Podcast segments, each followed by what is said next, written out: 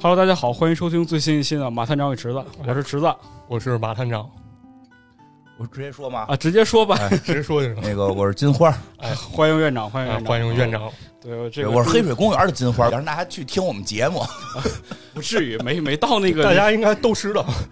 我可以说一下，就是我的播客启蒙啊，哦就是从黑水公园来的。哦所以说，曾经有一度幻想过说，哦哎，能不能跟院长录期节目之类的？其其实之前已经实现已了经啊，录了，嗯已经已录经了，实现了。但这一期是把院长请到我们节目来嘛？嗯今天其实是主要是院长主讲啊，我们俩属于陪衬。对对啊对，，这期主要是想讲科幻在世界上的发展啊，因为我看好像你们前一段讲过在中国的发展是吧啊，？是的对，嗯，嗯，对，在清朝主要是针对民国呀、清朝这个，晚清嘛，偏门科幻史，嗯，嗯，就是确实这也是挺有意思的。中国科幻其实发展也挺重要的，嗯从早的那些呃中国那些启蒙的那些大家们也都是看科幻的。但是今天这个可能就是你们之前那儿要讲过，我们这儿就少讲点儿，没事儿没事儿，我们多讲点儿这个在整个世界发展上边儿它的一个发展的情况哎，我先问问院长，你听过我们节目吧？啊。听过我没有？们节目没有？是吧 听过听过，但那期我没听 不，不不，那期不我没听不，重要，哦没没听过就好啊，哦因为我们节目这个主要是别的听过，非常的嗯。抽象啊，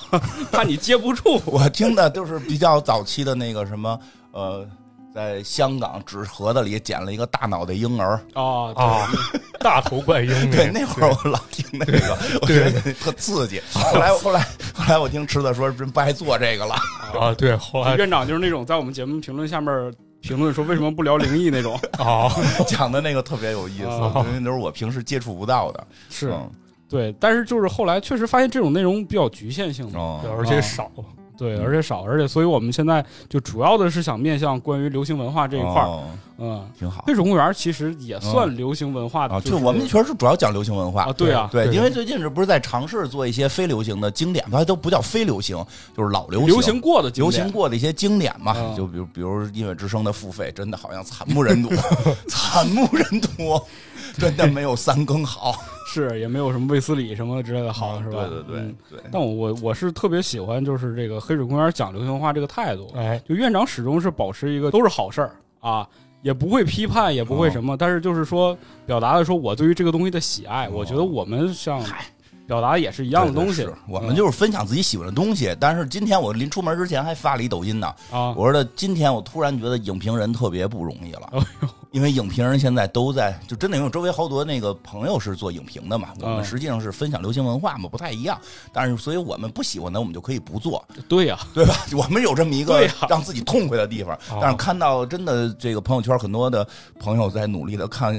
小美人鱼，我挺心疼哎他们的，啊嗯是而且还有好多在夸的，我也挺对心疼的。这一还有夸的呢。啊玩儿有有有 我朋友圈夸的少，但是说你要骂也得知道怎么回事儿嘛。啊，像对，我们一般就不会去这种，我就不选择不看了。是啊，对，所所以所以不是说我们都喜欢，而是不喜欢的我们可能不去受那罪。就是我们是有权利不说的，是有自由不说的对。对对，但很多人其实已经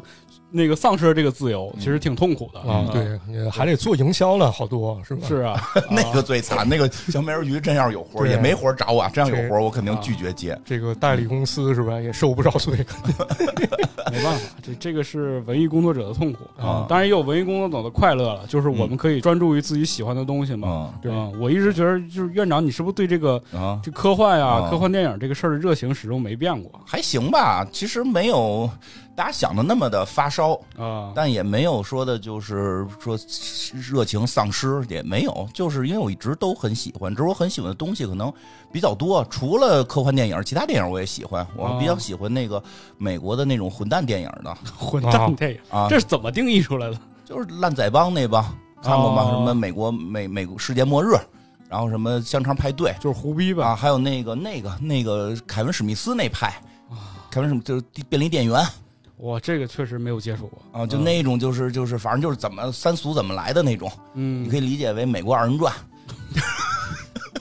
我觉得二人转受到了冒犯。啊， 没有 吧？ 就是我我们挺挺爱看的，我们就二人转现在也很是很有啊，文刘化啊老根打舞台吧，你这么理解净吧？化了是吧？嗯是对。 进化了，对，嗯，就是那种，其实它里边好多也是也挺深刻的，像我特别喜欢的那这一类的巅峰电影四十三，导演是得奥斯卡的嗯，那个绿绿绿皮书的啊导你演，经常给我推荐的对那个对啊，对，但是我不跟你说过嘛，绿皮书的导演横 横扫金酸梅，对吧？是就是人就是图一乐，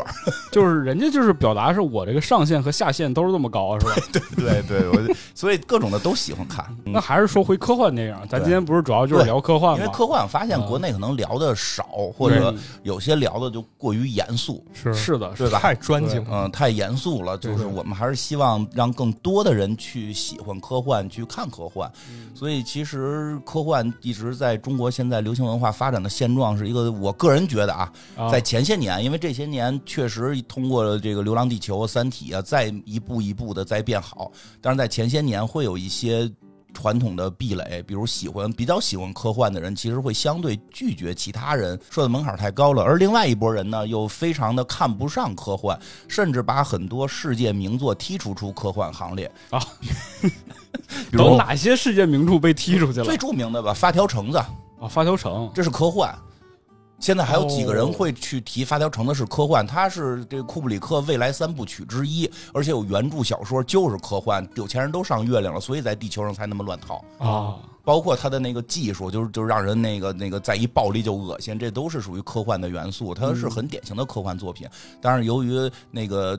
库布里克特别有名，成为了文艺的代表，所以就是在就也成为了电影的代表。代言电影嗯代表会觉得，如果最伟大的电影之一是科幻，可能有点儿这个已经有一二零零一了，就那个是科幻，啊这个咱们就别算了，算社会。所以你会看，其实有些分类会特意把一些本身是科幻的东西分类成不是科幻，嗯，对，就是包括内部的比较复杂的一些情绪，比如超英到底是不是科幻？是，对吧这个我觉得你们节目好像确实一直在我会认为讨论这个科问题超英是科幻，你可以认为它不是一个特别偏文学性的或者偏偏严肃性的科幻，嗯但是它就是科幻主题嘛，至少它里边儿钢铁侠这一些、美队这些都属于科幻主题。你像就是所谓的这个复联四涉及到的时间穿越啊，这对确实就是科幻在玩的东你西。可能只是说雷神那个你可以不算，可雷神那好好，但是其实，在国际上现在对于科幻的界定也越来越模糊。你比如说哦尼尔盖曼在不停的获奖，对我就一直以为就尼尔盖曼应该是奇幻文学吧。对啊对，其实他后来有些东西再开始融合，这是新时代的一些变化，就是嗯想把呃什么这个美国众神都算作科幻，都算作科嗯，幻。对对，但但我们会愿意去把科幻去踢出去，就是更保留它传统的那个文学性的那些东西叫科嗯幻，这是前些年的一个状态嗯，因为原因很简单，它没有成为流行文化，对，嗯对吧？所所以就是大它有众点属于是亚文化那对，个。但大众，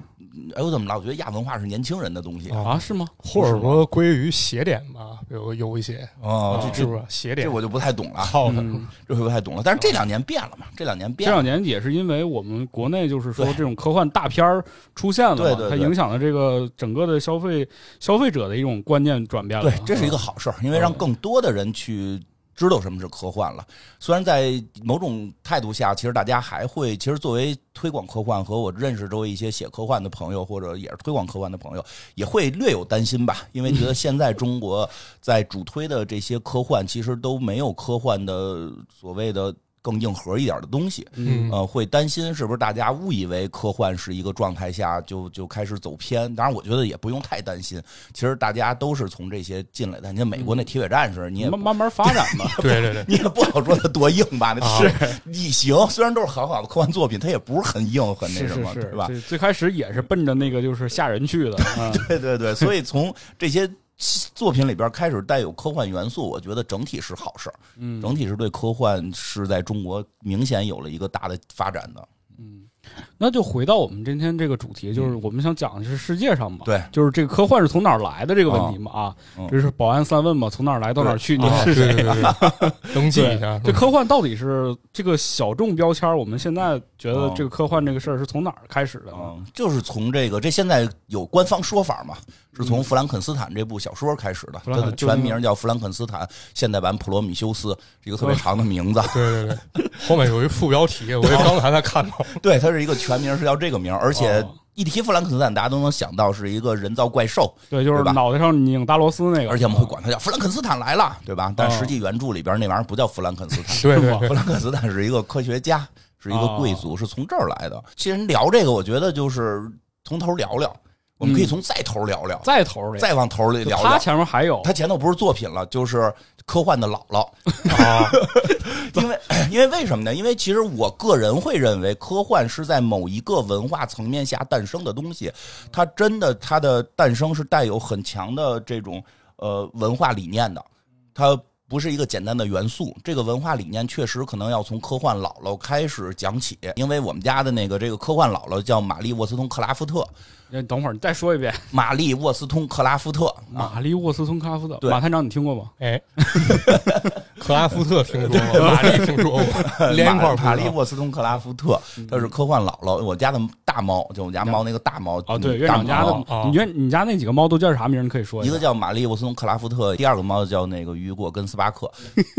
跟跟斯巴克就是那个那嗯个不后是你来。在家也叫全名儿啊，不不叫全名，你说玛丽布拉克拉夫特， 你过来，我喂你点吃的。就是一个是科幻姥姥，一个是后来这个黄金时期的科幻缔造者啊，一公猫一母猫，哦， 对，所以那这平时叫就叫就叫小窝儿小小小果儿果果就这么叫，也不会叫全名，不是疯了吗？ 就是对，就是为什么要讲这个人？我特别爱讲这个人，包括我在家使的那个杯子，有那种、啊那种作家杯嘛，马克杯是吧？马克杯嗯上面都画着作家，啊我那作家就是画的是那个玛丽沃斯通克拉夫特，对，所以我挺喜欢这个人的。这个人的思想是奠定了后边科幻之所以会诞生的很多母题，因为要不然说科幻姥姥呢，这个人是谁呢？这个人是一个就就英国的吧，一个英国的小贵族的后代，嗯但是从小家里边有这种，他爸爸就是家暴。家暴，家暴他妈，然后他进行反抗什么的，然后从小有了女性的这种反抗精神， 哦然后在这个他经历了法国大革命，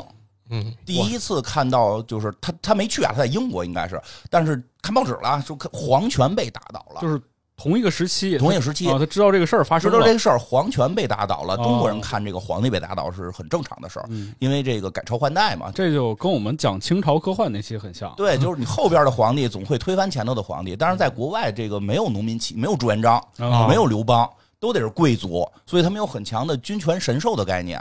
所以在这一刻，他就会发现，就是他认为就是玛丽吧，就先说一号玛丽，这个一号，因为后边还有二号玛 丽啊，是玛丽玛丽雪莱是吧？对，这个一号玛丽就认为，就是看到了，就是说没有什么神，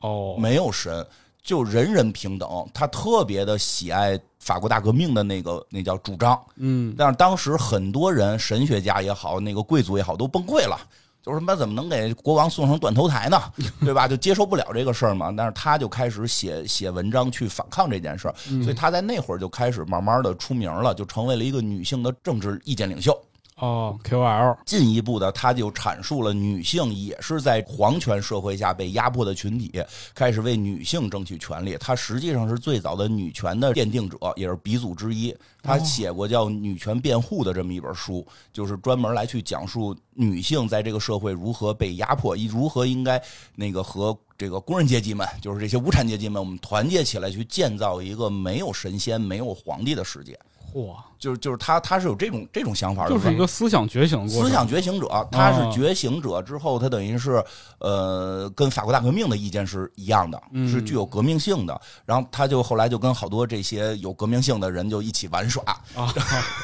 呃， 中间也出现过为爱叫什么伤心，嗯然后几度要自杀，然后那个自杀没成功之后，还自己反省自己自自杀的这个状态，实际是一个挺能够也挺能向内自自省的这么一个人。就后来遇见一个叫威廉的人，嗯这个威廉是一个特别有名的无政府主义思想家，马克思恩格斯的时候就是在写书的时候还提到过这个人，就是这个人算。呃，算极早期的有社会主义精神的这么一个人，但是说还没有到这个社会主义这一步，还属于在资产阶级那个范畴内，还在探索。还在探索，属于早期无产这个叫什么无政府主义的这么一个探索者。他俩后来好了，嗯，他俩好了，你想这思想是大概是一个什么？就解放呗， 就就彻底的解放。彻底的就认为就是这个世界该是人人平等。嗯然后他们两个好了之后呢，就结婚生孩子。嗯，嗯、这个其实也挺逗，俩人都是不婚主义者，但是为了给孩子一个具体的名分，所以被迫还是结了婚。啊，就是未婚先孕呗，有点儿。对对嗯对，本来是不想结的，但是有了孩子，还是给他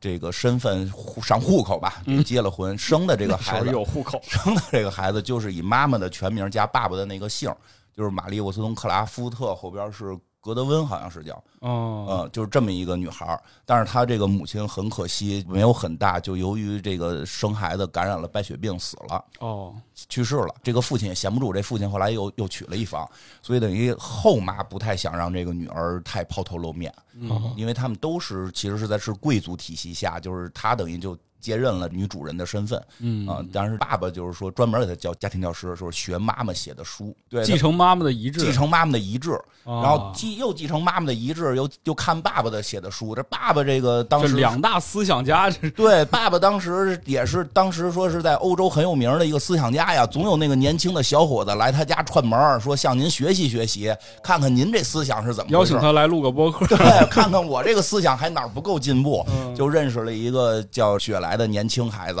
啊，两个人一见钟情。这个玛丽跟这个雪莱就是后来的英国的一个诗人嘛，嗯两个人一见钟情。然后爸爸反对，爸爸是自由恋爱派，但说我女儿不许自由恋爱，啥？怎么回事？对这个人总有局限性。有局限性。当然，其实也是有原因的，因为那个雪莱当时结着婚的，那那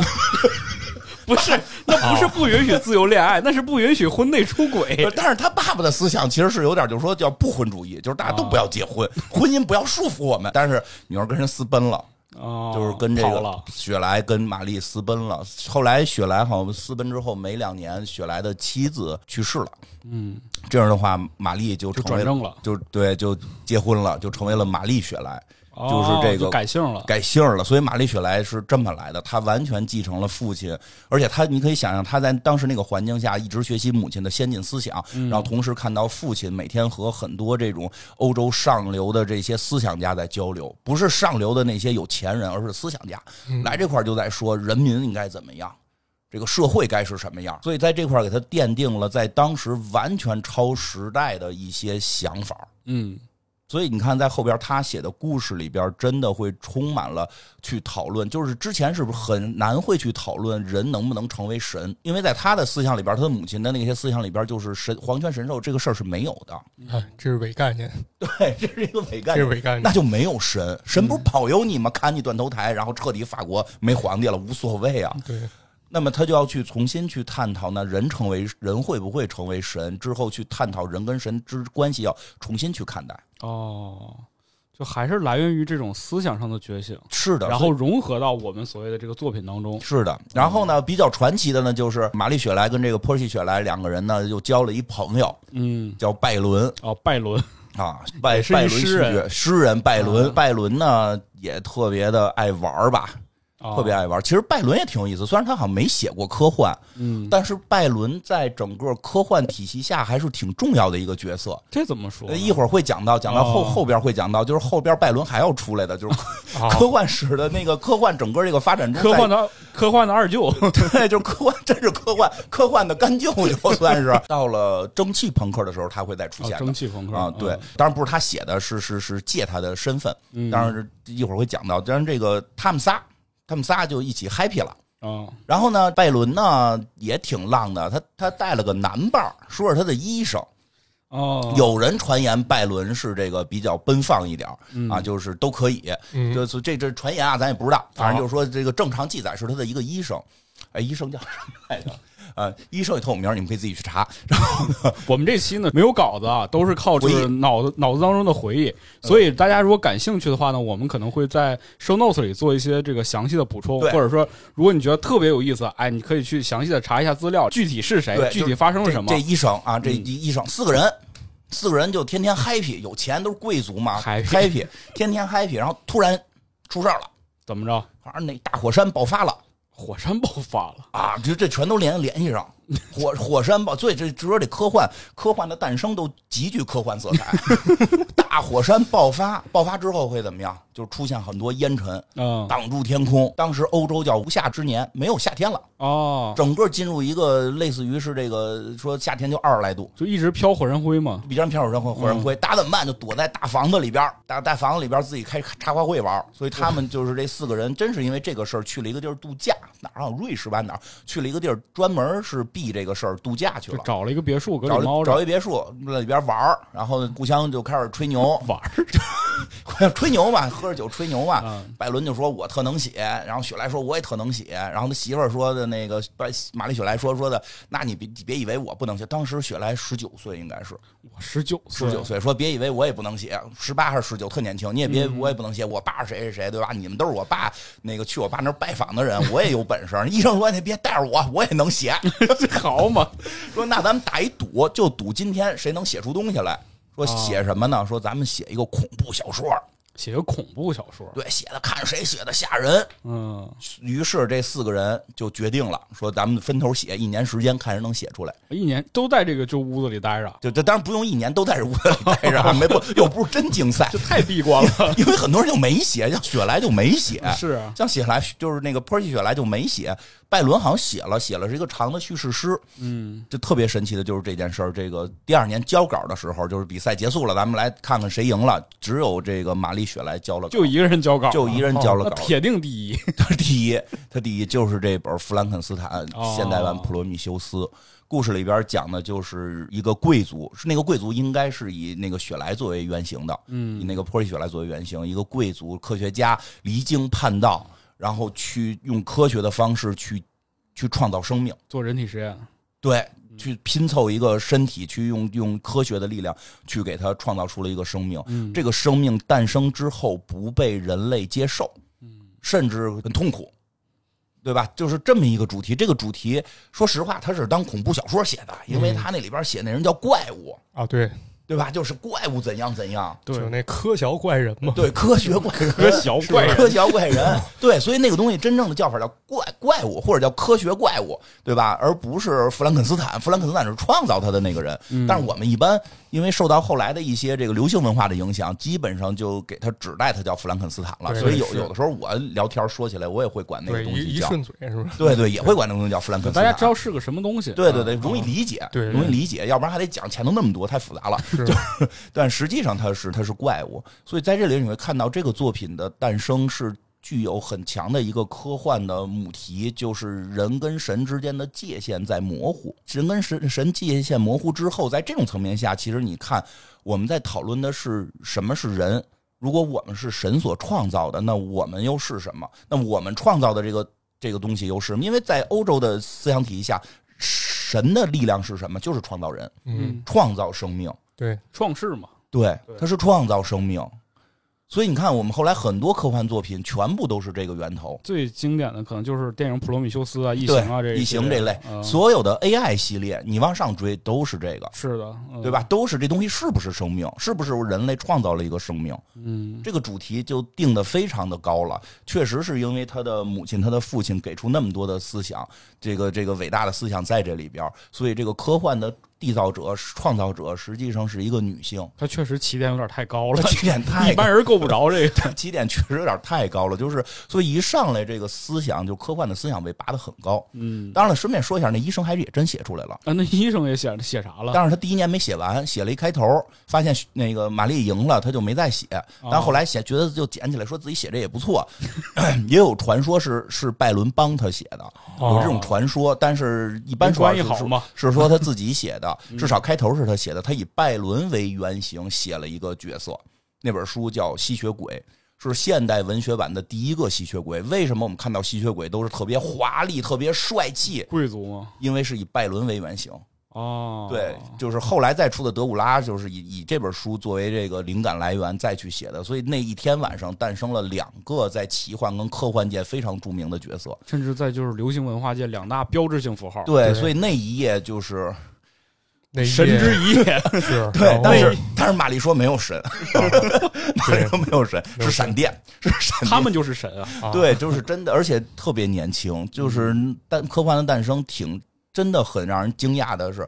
现在一说科幻，感觉得很男性化的一个话题，嗯，但实际科幻是一个十七八岁的小姑娘创造出来的，所以我始终觉得科幻跟女性的觉醒是息息相关的，它里边带有的平权思想，所以好的科幻作品往往都带有很强的平权思想，但是它的平权思想不是简单的把某些角色涂黑了，甚至都不是男女平等，甚至是物种之间的。对，他会去对讨论你 AI 是不是生命，对，他会讨论那个异形那个东西跟我们的区别是什么，嗯，对吧？我们创造了 David，那大白创造了我们，是对吧？就他会讨论那个平等是一个极具差度的平等，它是在这种文化下诞生的这么一个非常具有思想先进性的作品。嗯所以，当然这也奠定了整个科幻在早期完全是流行于欧洲的呃文化层。嗯，这得就是没有点这种就是所谓的对于这个思考的理解的人是完全看哎不懂这个故事的，你不知道在说什么都。对，包括后来弗弗兰肯斯坦拍的两部电影也特别好看，哦，那里边其实也夹杂了很多当时的对于平权的思想，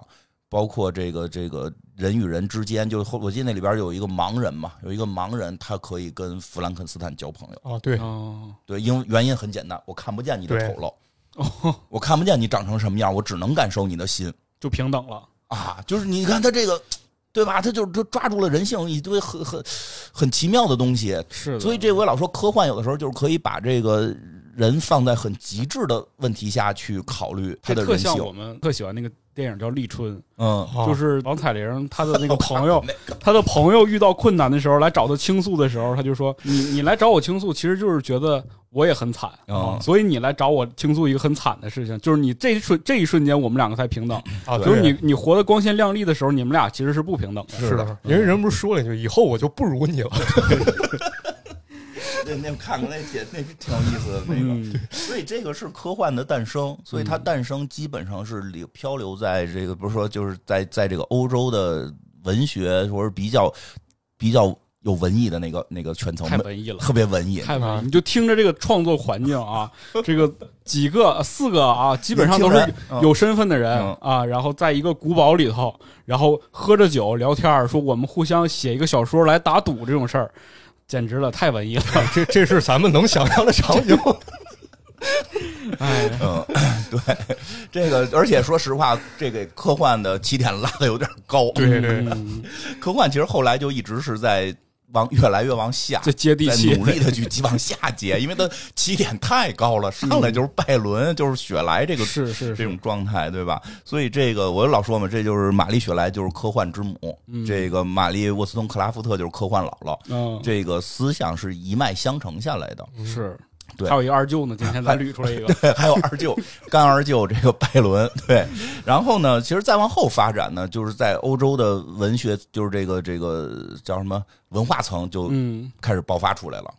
因为原因也很简单，因为那会儿他妈科技大发展了，对是啊，开始有电了，有车了，有火车了，这那的都慢慢都做出来了。允许大家胡思乱想了。对对对对，这这书诞生的时候一八几几年啊，一就是八一八年，弗兰克斯坦对弗兰肯斯坦非常早，对一八一八年好好几百年之后我我我印象中那个科学怪人被激活，他好像用那当时什么叫莱顿瓶还是什么啊，对对对，啊是吧？嗯对对就对，还很原始的很发电原机始，的那个东西，没有电脑，没有对电脑，没有没有没有飞船就，相当于就是给人通电，他就活了。就是通电这个事儿是当时的最高科技， 哎呦，我我这个一下想不起来了。如果我没记错的话，好像是当时他们是是拿到了，好像是是看到了那个进化论的一些相关的东西有在讨论。哦嗯，，对，应该是有在讨论。我印象当中，好像欧洲当时就有种表演，有那没人认领尸体，然后就给他放一屋里，大家过来看，然后一给他通电，啊对，那那尸体就开始抖动嘛对对对对对对，嗯就是有那个，对是有那个，就是当时实际上也是我们对于生物学在开始探索，嗯所以他写电能电出一个，哎，是不是当时写电我都忘了，就是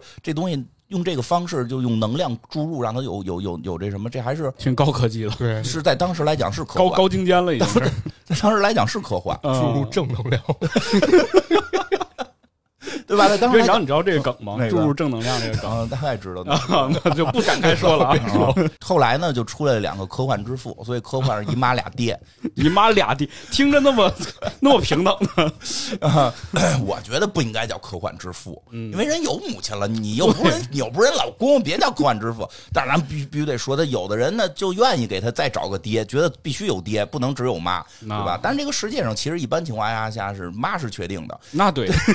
对吧？这俩爹是谁呢？俩爹也很重要，一个是儒勒凡尔纳，哦一个是叫乔治威尔斯，这两个人。就儒勒凡尔纳是比较更有名一些在嗯中国比较有名儿，对，哦。因为翻译够早嘛，然后书商盯见他这个没有版权 嘛，他随便出。我记得应该是鲁迅我翻译对过我记得儒勒凡尔纳是鲁啊迅翻的，对对而且另一个原因是他被列入了我国的小学、初中一百本啊必读必读书必读嗯对，会考。啊会考，我孩子现在中学会考这本书，他应该是小学考还是中学考，我忘了。好像考的是？哪一本啊？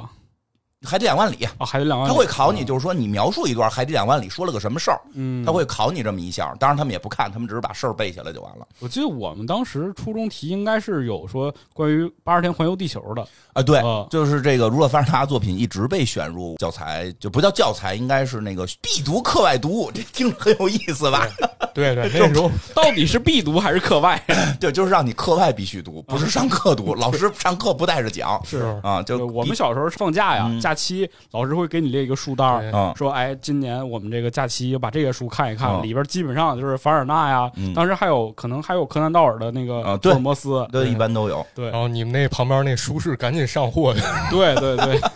哎，是真的，现在有专门针对小学生作业的各种东西，您想象不到的有一个是卖那个卖潮虫。啥？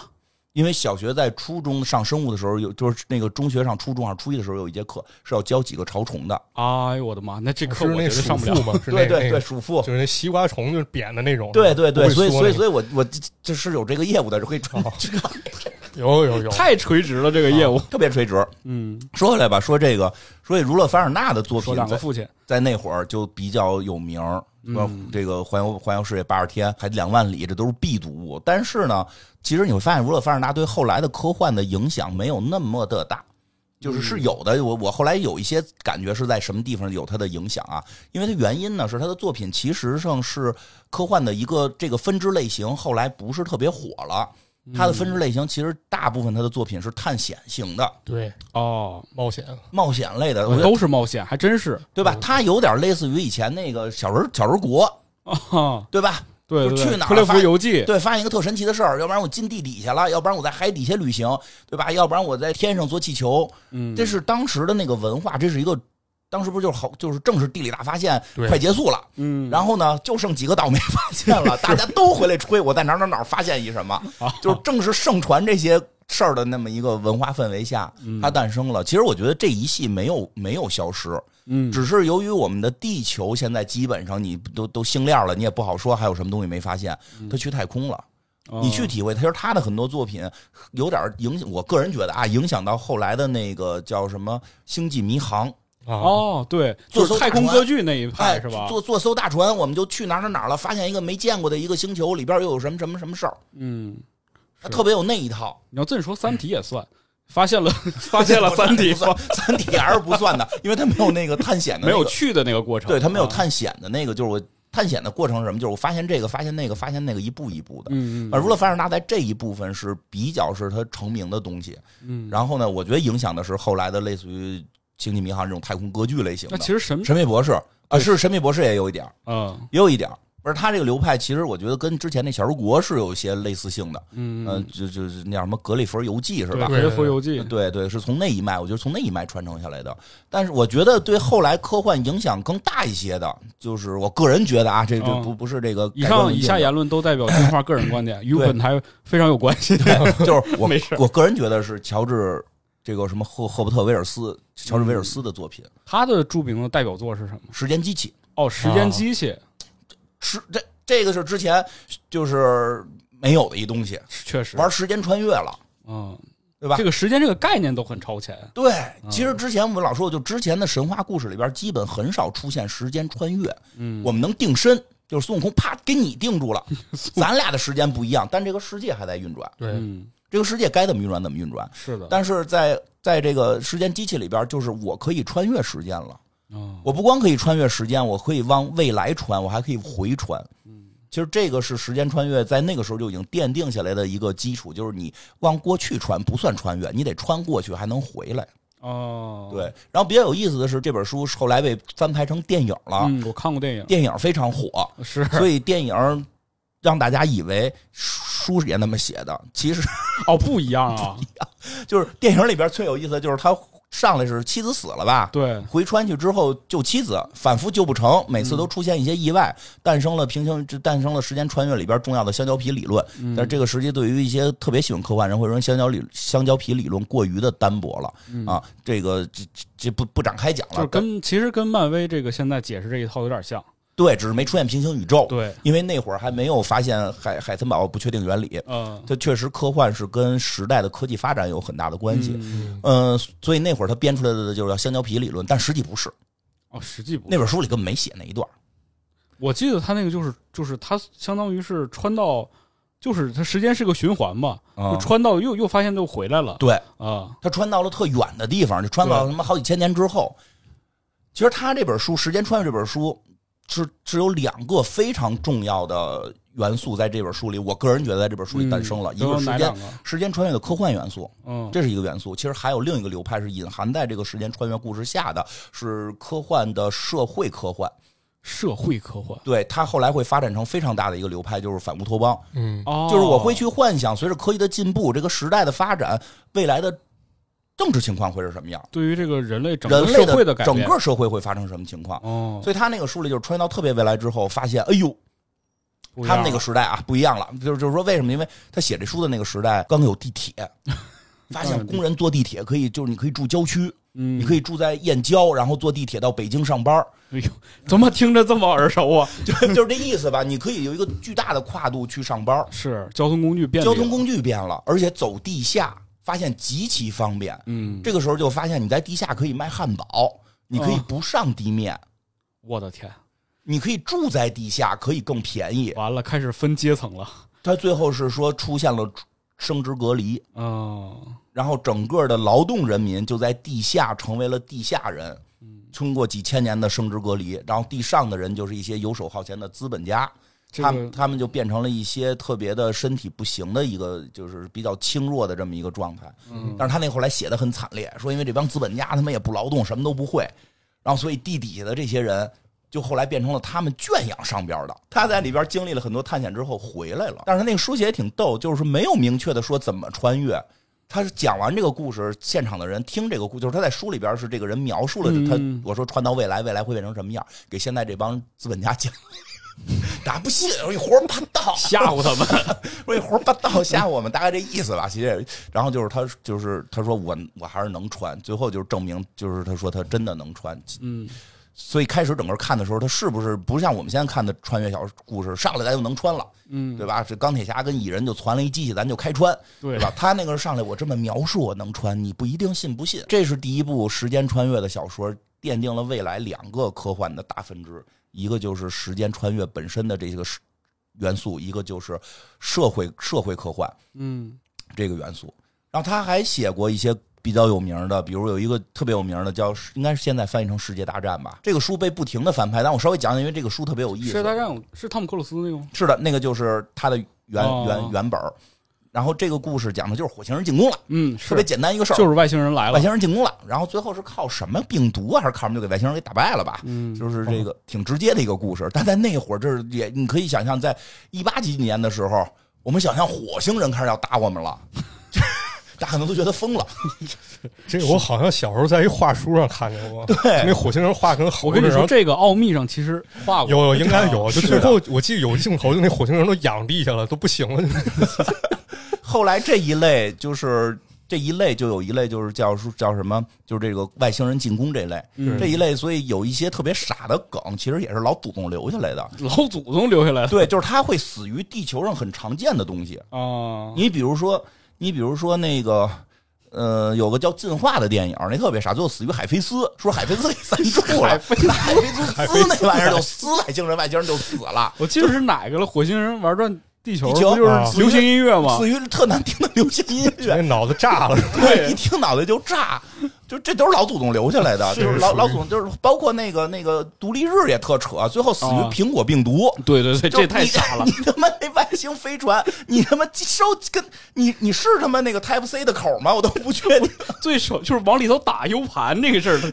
对，就是，但这这都是跟他那会儿有一定关联的。但这个作品有一个特别著名的事件，嗯这个作品大概是在哎忘了三四十年代吧，就是后来的一个一个时代了。美国这个广播剧盛行哦，的年代，广播的那一次，对，广播那次有一个小伙子就把这个给做成广播剧了，啊，由于由于做的太真了，弄得美国有一百万人相信火星人真打来了。因为当时他是用车载广播来放嘛，好多人开着车就听着跟那个新闻报道一样的，对。就吓坏了故对，是说吧？因为当时真的有一个是特别火的一个热播的广播剧，大家都在听那个，但中间会放十分钟广告，大家就都不爱听广告，到这儿就转台，然后转到这儿的时候没没有开头，正是这儿说呢啊，火星人已经打进来了啊，不行，我中弹了。 就让他弄的也是当时可能就是大家没想到的那种，就是视效啊，这什么没有事了，就是音不效，啊对音效音效特别逼真，所以很多人就相信了，甚至发生了暴乱。对对，然后这个这个年轻人，这个年轻人第二天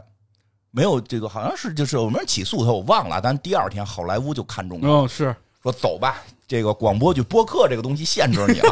他那就是播客嘛，对，他那就是播客嘛，就是叙事类播客，叙事类美国现在播的客播客也是他那样啊，所以我就说他是叙事类播客老祖宗，对吧？说耽误你了，耽误你了。你光弄这个音的不行，咱来点是的吧。嗯给他带到了好莱坞，拍了，至今他就直接拍了第一部电影《公民凯恩》。嗯，哇，到现在，这个影评人评的最伟大电影之一，第一一般都是《公民凯恩》。公民凯恩，因为他发他发明了很多新的剪辑的手法嗯，啊，这电影呢了就不多说了。但就是说，这个《世界大战》实际是有过这种大，后来就是他写完小说之后，在转广播剧的时候是名声大噪。嗯，因为这个事件实在是影响太大了。再往后，他还有一个作品，还有呢，就是这个人特别厉害，就是他不是得一类写，他还有一个作品《透明人》。哦，透明人，透明人其实是超英的鼻祖。透明人也拍过电影。 对，透明人，你看，其实很多那个，你看《神奇四侠》里边有那个隐形女嘛，对啊，对对，透明人是超英的鼻祖，所以我老说超英就是科幻的一个分支，只嗯不过它到了美国漫画里边，它给发展的比较庞大了。你可以说 DC、漫威是科幻下的一个分类，但嗯是它不是主流科幻。就是它足够的完善和足够的大之后，它就成为一个单独的品类了。对对对，啊嗯但它确实头在这儿，就是一个人拥有了不不一样的能力。嗯，当然，这一类不只是这一个作品，其实还有类似于什么什么变身博士什么的，哦它也化身博士化身博士，它有一些其他作品，但是在科幻里边，这种用用科学产生超能力这种，这个有这个透明人，你说这我想起来了，嗯之前环球其实是想做过一个系列的，嗯就是怪物宇宙，对，就是把什么化身博士啊，那个没错，哦木乃伊啊，然后透明人啊，整到一个宇宙里头去。对，有那个还有范海辛，啊， 对，范海辛吸吸血血鬼，对，画弗兰中肯斯人。坦也有，啊弗兰肯斯坦、画中人、狼人，把这些往一块凑，弄一个维多利亚时嗯代的超对英。然后出来第一部是那个木乃伊四，然后汤姆克鲁斯那直接干崩 了。啊，对，是的，是是这么回事儿。对因为当时他们出过那个《绅士联盟》嘛，是，那个当时还挺火的，对。然后其实你会发现，这个乔治威尔斯，我我个人觉得，对于科幻后来拓品类，就是拓它这个分支是有重大的这个这个真功是能的就虽然确实之前没怎么听过这个名字，啊。但他这些作品确实响响当当的有名他。作品都是响当当有名，像《世界大战》前两年好像奈飞还有翻拍了呢。哦，对，就是《世界大战》隔几年就会翻拍一次，嗯是所有这个。外星人进攻地球，他这都是祖宗。一般会说是这两个是他嗯的爹，因为他是属于早期的男性加入到科幻的创作当中。嗯，啊，这个很多战争场面就 就就就就就喜欢这点 玩意儿。是男人喜欢的东啊西加进太来了，好，干仗对吧？跟外星人打仗对吧？哎呀，要不然透明人之后干点龌龊的事儿，是是是，哎呀，邪恶之心全上来了，这些男人们对吧？这个，但确实也不得不嗯来说你想想，科幻多么纯粹诞生出来的 是吧？男人一进来之后就这样了。挖掘机、小汽车、 冲 锋枪， 对吧？是不是？就这些东西都进来了哎。真但是说实话，这个也是什么呀？让它走向了流行文化， 嗯，让它开始往流行文化走。得但是俗点儿。对对对，会更让更多人爱看嘛，对吧？这个这个这个，漫威女生也爱看，对吧？嗯再往后，再往后吧，他们一般会说有一个时期叫那个新浪潮时期，哦，新浪我就没找着新浪潮时期的名作。真是 但是好巧不巧，前几天我们讲十二只猴子，啊，十二只猴子，对，啊十二只它也猴有原著 吗？有叫低，就是 那个低低坝的低，哦叫低，啊第一那就是一个新浪潮时期的一个科幻电影。哦，跟十二只猴子极其相似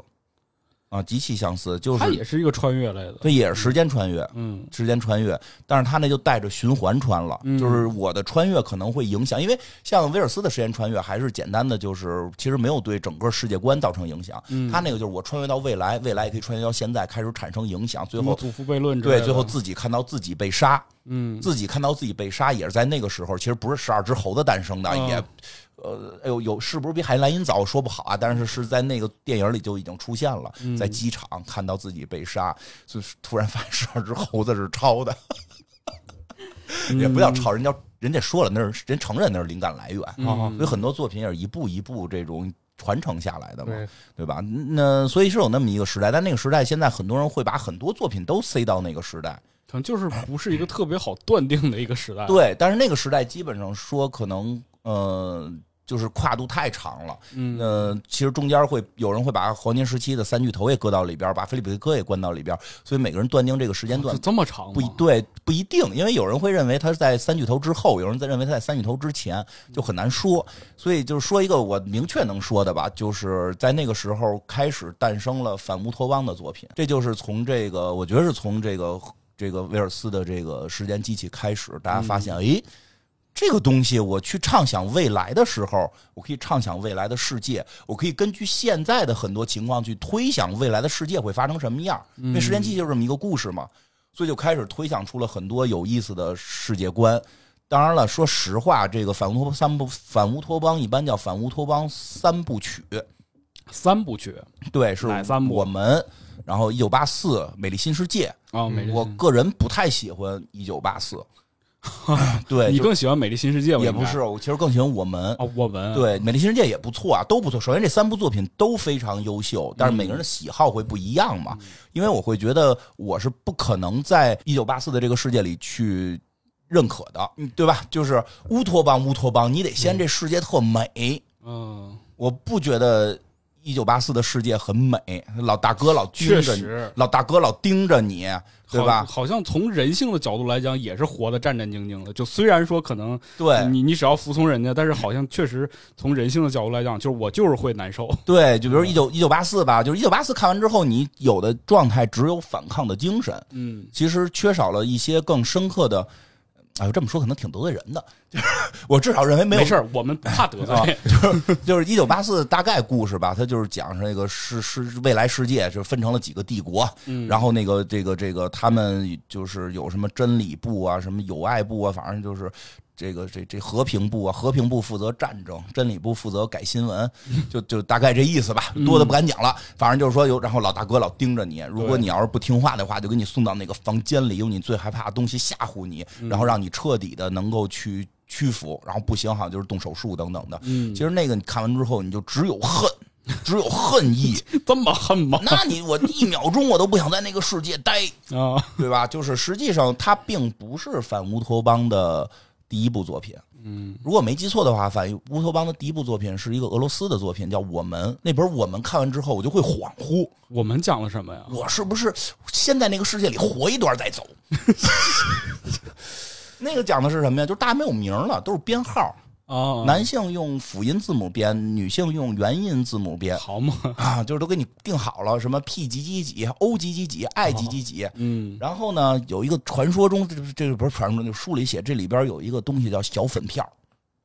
就是小粉政片府发你小粉票。啊什么是小粉票呢？就是你出门你看上谁了，你就去找组织申请。哦，我想起这个故事 了。这个看着很熟悉，看上谁了，找组织申请。比如申请他的人多，你就排号，嗯早晚排上你，对，对吧？所以大家其实也不会去去去去找明星明星，你得说清楚申请是啥。申请就跟他 happy 一晚上啊一起是共度良宵啊！嗯哦这个春宵一刻值千金嘛。哎，你你是不是觉得还我那我就等十年，我试着申请至个少就能排上是一是个，嗯对事情申试试着申请申请嘛什么？好就嘛，所以他那个故事特别有意思，就是里边人很快乐，嗯，然后那个主人公也很快说，就是你不用愁。你每天就上班儿就到点儿上班儿到点儿下班儿就等等快递的快乐，你知道吗？对，就特别快乐，就这有什么？就这才是我觉得这个是反乌托邦一个特别有意思的地方，就这乌托邦得特美好。嗯，然后确，实， 现在我想想都美。哎，我就觉得反正咱们这些俗人啊，就觉得那属于特美好的世界。嗯，你工作不用愁，每天就是按部就班，挣挣点下班，挣点上班，挣点下还班，不九九 六，啊不九九六，没人嗯 PUA，、不会画饼，你也不用想以后当 CEO，你一辈子就是干这活儿。但是你想睡谁，你排号绝对能排上。 我就问你，这日子你想不想过？嗯，有点儿，大大胆承认什么叫有点儿。哎，真的，我觉得这个就写特别厉害，就在这种情况下发现里边的问题。嗯，啊，这个好，这个好，他最后发现问题在哪儿啊？就是他跟一姑娘，我大概记得印象啊，就是跟姑娘睡了之后，他不想让别人跟这姑娘再睡了，那对呀、完 了，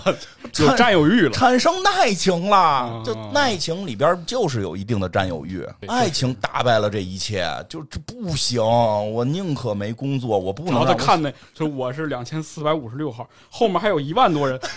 实在是心理上接受不了。对吧？但是他那是互相的，就是好像人家也可以跟你睡，啊就就是互相的啊。这个啊并对并对并不这嗯是个只是男的睡女的，就是女的看着男的，女女的也可以睡男的，你也得排工作，有可能陪人家，对，对吧？国家也得批准，就是你这个也得也得排上。反正就这意思，就是那个书就是会让我觉得不一样，嗯就是它描绘了一个你想去的世界，不用担心没工作，不用担心领导 PUA 你，什么都不用担心，只是你将没有任何的私有占用占有的东西，连你的爱情你都不能占有。嗯，他这个角度去讨论这个话题，我觉得很很深刻，很深刻，很这就值很深刻很了很。值得向往，是吗？所以这个时候，真的，我觉得这个这个作品就会让你真的好好去去思考人人性本身到底是什么，嗯你这这这个私有的欲望到底是对是与错，是，没有答案，我也不知道。对，这个我说不好谁对谁错，因为你只想着占有，一定也是错的，嗯对吧？但是这里边你那就从这个儒学讲中庸嘛，啊，嗯可能要对嗯找到中庸之道。但是从本我的这个就是非常自私的角度来讲，其实就是会有这种占有欲的。对反这正是从心产生的。对，就是现在咱啥也没有，咱觉得我能睡下这个哪个女明星，我愿意排十年，没准睡完一晚上你就不想让她再跟任何人睡了，嗯对吧？而且可能人嫌弃你呢还。啊，对他还不想跟你一直对， 就是就是就是，你就发现哎，全规划好的这个世界好像有点问题。当然，这本书好像一直在当时这个苏应联就是不不不让看啊啊，这个 能理解，能理解，属于手抄本文学 也属于地下文学。确实是这本书影响了《一九八四》。啊，影响了《美丽新世界》，《一九八四》大家会更熟悉一点，《美丽新世界》也很有意思，《也很有意思。美丽新世界》也很有意思，它也描绘了一个比较接近完美的世界， 是的，对吧？嗯，然后呃，最最它那里边设定的最美好就是没有性病嘛，哦，对，对吧？就是就是我的科技可以解决很多问题了，无副作用的毒品，嗯，对吧？就是想嗨就就嗨，其实就是快乐，就是这个世界充满着快乐。让你随时随地充满快乐。嗯，但是里边写的很多细节令人惊诧，就是在当时那个年代就能够想的这么复杂。我记得我大概记得啊，我都是片段，因为他们在胚胎的时候就会电胚胎，颠陪他。对，啊就是就不是叫就是小孩吧，至少就是在很小时候就会要开始培养你的兴趣的上限在哪儿。啊，是你不能有欲望去穿绸子，因为你的这个基因不够完美，你可能就能从事这个扫大街的工作。那你就不要在欲望里夹杂喜欢绸子这件事儿，你就喜欢麻布就可以了。就我不会想这些让我得不到的东西，我哦就快乐了。啊就那顽主里说了，我们从来不看书，也就不会烦恼。是是是，是的，就是干脆你就让你无知，让你从基因层面你就没有大欲望。嗯，但是里边设计特别逗，说那个他们要喜欢花儿，让他们一定要喜欢花儿。啊他说为什么要喜欢花儿啊？就是有人后来问说为什么要让他喜欢鲜花这种东西？他说因为他们喜欢鲜花，就我们创造出来的这这一批，说这批基因不够好，但这一批基就可能就是这个扫街的，或者是这个这个社畜，让这些社畜一定要喜欢鲜花。为什么呢？因为这样的话，他们才能够在放假的时候走到郊外去，能给我们的交通带来这个费，就是买票，他们要开车，他们才能产生消费。太讽刺了，太讽刺了， 这也。一定要让社畜们，或者说这种出出出这个这个长期工作的人，喜欢户外的东西，嗯才能够创造这种你去互外的这些税收。是是吧吧？你现在啊互联网想，创业项目是吧？这个关键人群嗯你看大家为什么现在这么喜欢露 营是吧？啊啊你自己回去想想吧。没吧电了，当然了，他那个是坏世界，咱们这个是确实还是要促进内需的。嗯我是比较宣传促进内需，是的尤其是多买黑水公园的付费节目。 那是这 个多挺欢迎大家去各大平台哎呦去搜索“黑水公园对对对”，然后都有付费节目啊，非常好听，啊每期我都买啊。嗯，主播已经买了，然后呢，这个其实这个一九这就是这三部曲，但实际反乌托邦有很多作品，还有一个我特别爱讲的，嗯也是实际上是黑水公园之前做过这专门讲过这期，也是让我我做节目的过程当中让我有一次小感动的，这期是付费吗？不是啊，叫这期不是付费，大家一定要去听叫那个华氏四五幺，啊。华氏四五幺因为因为烧书那个，对，因为后来这个故事在那个有一次奇葩说的辩哦论上边儿，就是在讨论好像关于学习还是什么呀，我忘了啊。是那个旧哦，还不是说救猫还是救画好那个？像是救猫那救画那集，好像是哦我有点记不清了。嗯然后最后是蔡康永老师站出来给大家讲了这个故事，嗯，然后我看到弹幕上飘说黑水公园讲过，哎呦， 我一下就哎呦，呀我一下觉得特别开心，对，要是这就是你的美丽新世界。 对对，特别开心， 我我欲望满足了嘛，嗯就是但是真的华氏四五幺也是我觉得非常出色的反乌托邦确作品实，，呃，我特其实我个人特别喜欢华氏四五幺，对，要我是看我过 要我对要我评，我会把一九八四拿出去，把 华氏四五幺哦搁进来。对，就是他讲的是在未来一个时代，大家不看书了，而且是政府就规定不许看书，嗯就是不许看，不许，看书。嗯但这个不许看书特别有意思的是，自发性不许看书，嗯还不是说政府强行不许大家读 书了，是老百姓就不想读书，老百姓特别喜欢这条法律，就是不让读书。就包括他后边那个那个那个是有电影的，电影里边会演到，就是后来主人公读书了，嗯然后开始去给他的妻子讲讲了一个故事，妻子就当场急了，嗯说你怎么给我讲书啊？我他妈现在正正正他妈刷那个电视，刷刷电视摁赞，他真的就是他就说说未来就是都是屏幕了，啊，对，是你未来就是屏幕了，屏幕里人跟你互动，说你赶紧现在打电话，摁摁那个加油键，对吧？就就跟咱现在刷抖音点就跟赞是一点样赞的，说，我操！当时我看这电就影的时候，真的是太我 PK 绝了，真是我就看到那个瞬间，我就觉得我这不就是现在吗？它就不是手机，是变成拿一个座机电话去摁那个赞。电视就站俩人，然后跟你那儿直直直播带货，然后现在让需要你赶紧给我点赞，然后就打你打起电话来，啪啪啪摁赞。我操！就几十年前的作品，是，对吧？你就这种这种科幻的，这种科幻的伟大，它它因为它是预测人性，就是就是了解人性，预测发科技，然后把这两个东西结合，再推测未来，嗯，就是真的是。然后后来就是那那那女的，那她媳妇儿听完说，我这正点赞点的开心呢，正给主播刷礼物呢， 对正刷我大礼物哥正打 PK 呢，我不能是随便听对，着啊而且玩不是说听不听，你他妈给我讲了一悲剧故事，现在让我哭了，啊， 这哭是一个不好的情绪，嗯，哎，就是这个他这个他这个人他这个故事写的很有意思。到底我们为什么要看书？我们在书里经常获取很负面的情绪，嗯， 但为什么还要看？包括这里边那个主角后来偷偷看书之后，发现他的领导看书，就是他们是到了一个阶层就会看书了，只是老百姓不让看。然后他这个这个这个主人公就就质问他老领导，就是为什么你们看书？为什么要禁书，对吧？老板就说不是我们那意思，就不是我们要禁，大家都需要禁。啊，说书有什么好的？ 拿起一本书来，那那那个电影，那有电影，电影我觉得拍太棒了。拿一本书来说，这本叫《尼采》，里边充满着对其他种族的歧视。 嗯，尼采好像是这么个人吧他？太了解尼采 了，我操，就开始点评每一本书，嗯，每一本书里都充满着歧视以及负面的大量情绪。就是人就是被书教坏的。你们以为这些都是圣经，都是经典，他们在教坏人类对。然后那个那个有主人公拿亚里士多德来说，这本书没毛病吧？ 哎呀，说看过这本书的人会傲慢，他们会认为自己读过书，他们是了不起的文化人。是，而所以这个书里边特别酷的一个设定，就为什么叫华氏四五幺嘛，就是书的燃点是华氏四五指幺，的燃点，啊，对，所以他们里边所有的这些消防员对都是去拿着喷火枪去烧书的人，对。后来就开始偷偷藏书，当然也是因为大 姑娘，哦嗯也是因为邻居来了，大姑娘，大姑娘说：“哎，你看书吗？书特好。”弗洛伊德，弗洛哎，伊这德男的一下就，哎呦，行，我彪看子，你真爱学习， 我看一本儿去，就确实是从这个开始的。电影拍特好，电影拍特好在哪儿啊？就是电影里拍的是他家那个邻居和他媳妇儿是一个人演的，都特别漂亮。哦但他媳妇儿天天在家目光目光空洞，拿着电话给那个主播打礼物。另外一个姑就是还是那演员演的啊，就是像小鹿一样去跟你活灵活现的去讲人生、讲理想、讲梦想、讲故事。就是这个男的不是因为外貌而出轨，而是因为被书里边所把一个人塑造的更有趣。控制变 量，啊啊，当然，我不知道现在的朋友看这个会不会觉得这男的渣啊？就是反正就是是因为这个，他那个结尾是我觉得我看过的科幻作品里最酷的结尾。嗯，结尾特别酷，就是他最后就就跑掉了嘛，跑出来也特逗，就变成了大家那个电视台就开始转播综艺，综艺就是大家 就是就是全国逮他，然后其实没逮到他，但是他们最后综艺播了个假片段，给他逮到了。特特别逗，大家就看综艺嘛，就是这这难嘛，就是他不看就是他不停的跑嘛打，的我们要被告了，我感 觉。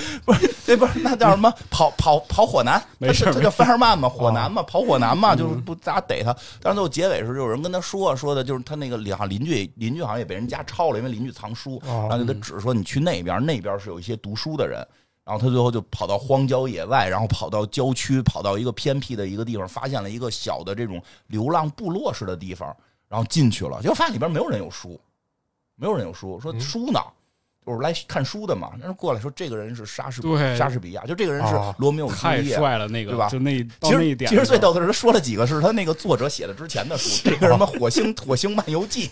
类似于这种。这个是《黑水公园》一到一百五一百五十 七， 啊太长了，还得分好几个人背。对，然后是怎么着呢？就开始那个人就是说看旁边，看对对面，说对面一个老人要死了，一个小孩在他身边，说那个是，比如那个是故事会第第第八期，对吧？说他干嘛呢？当然不肯定不是故事会了啊，就是一个别的名作。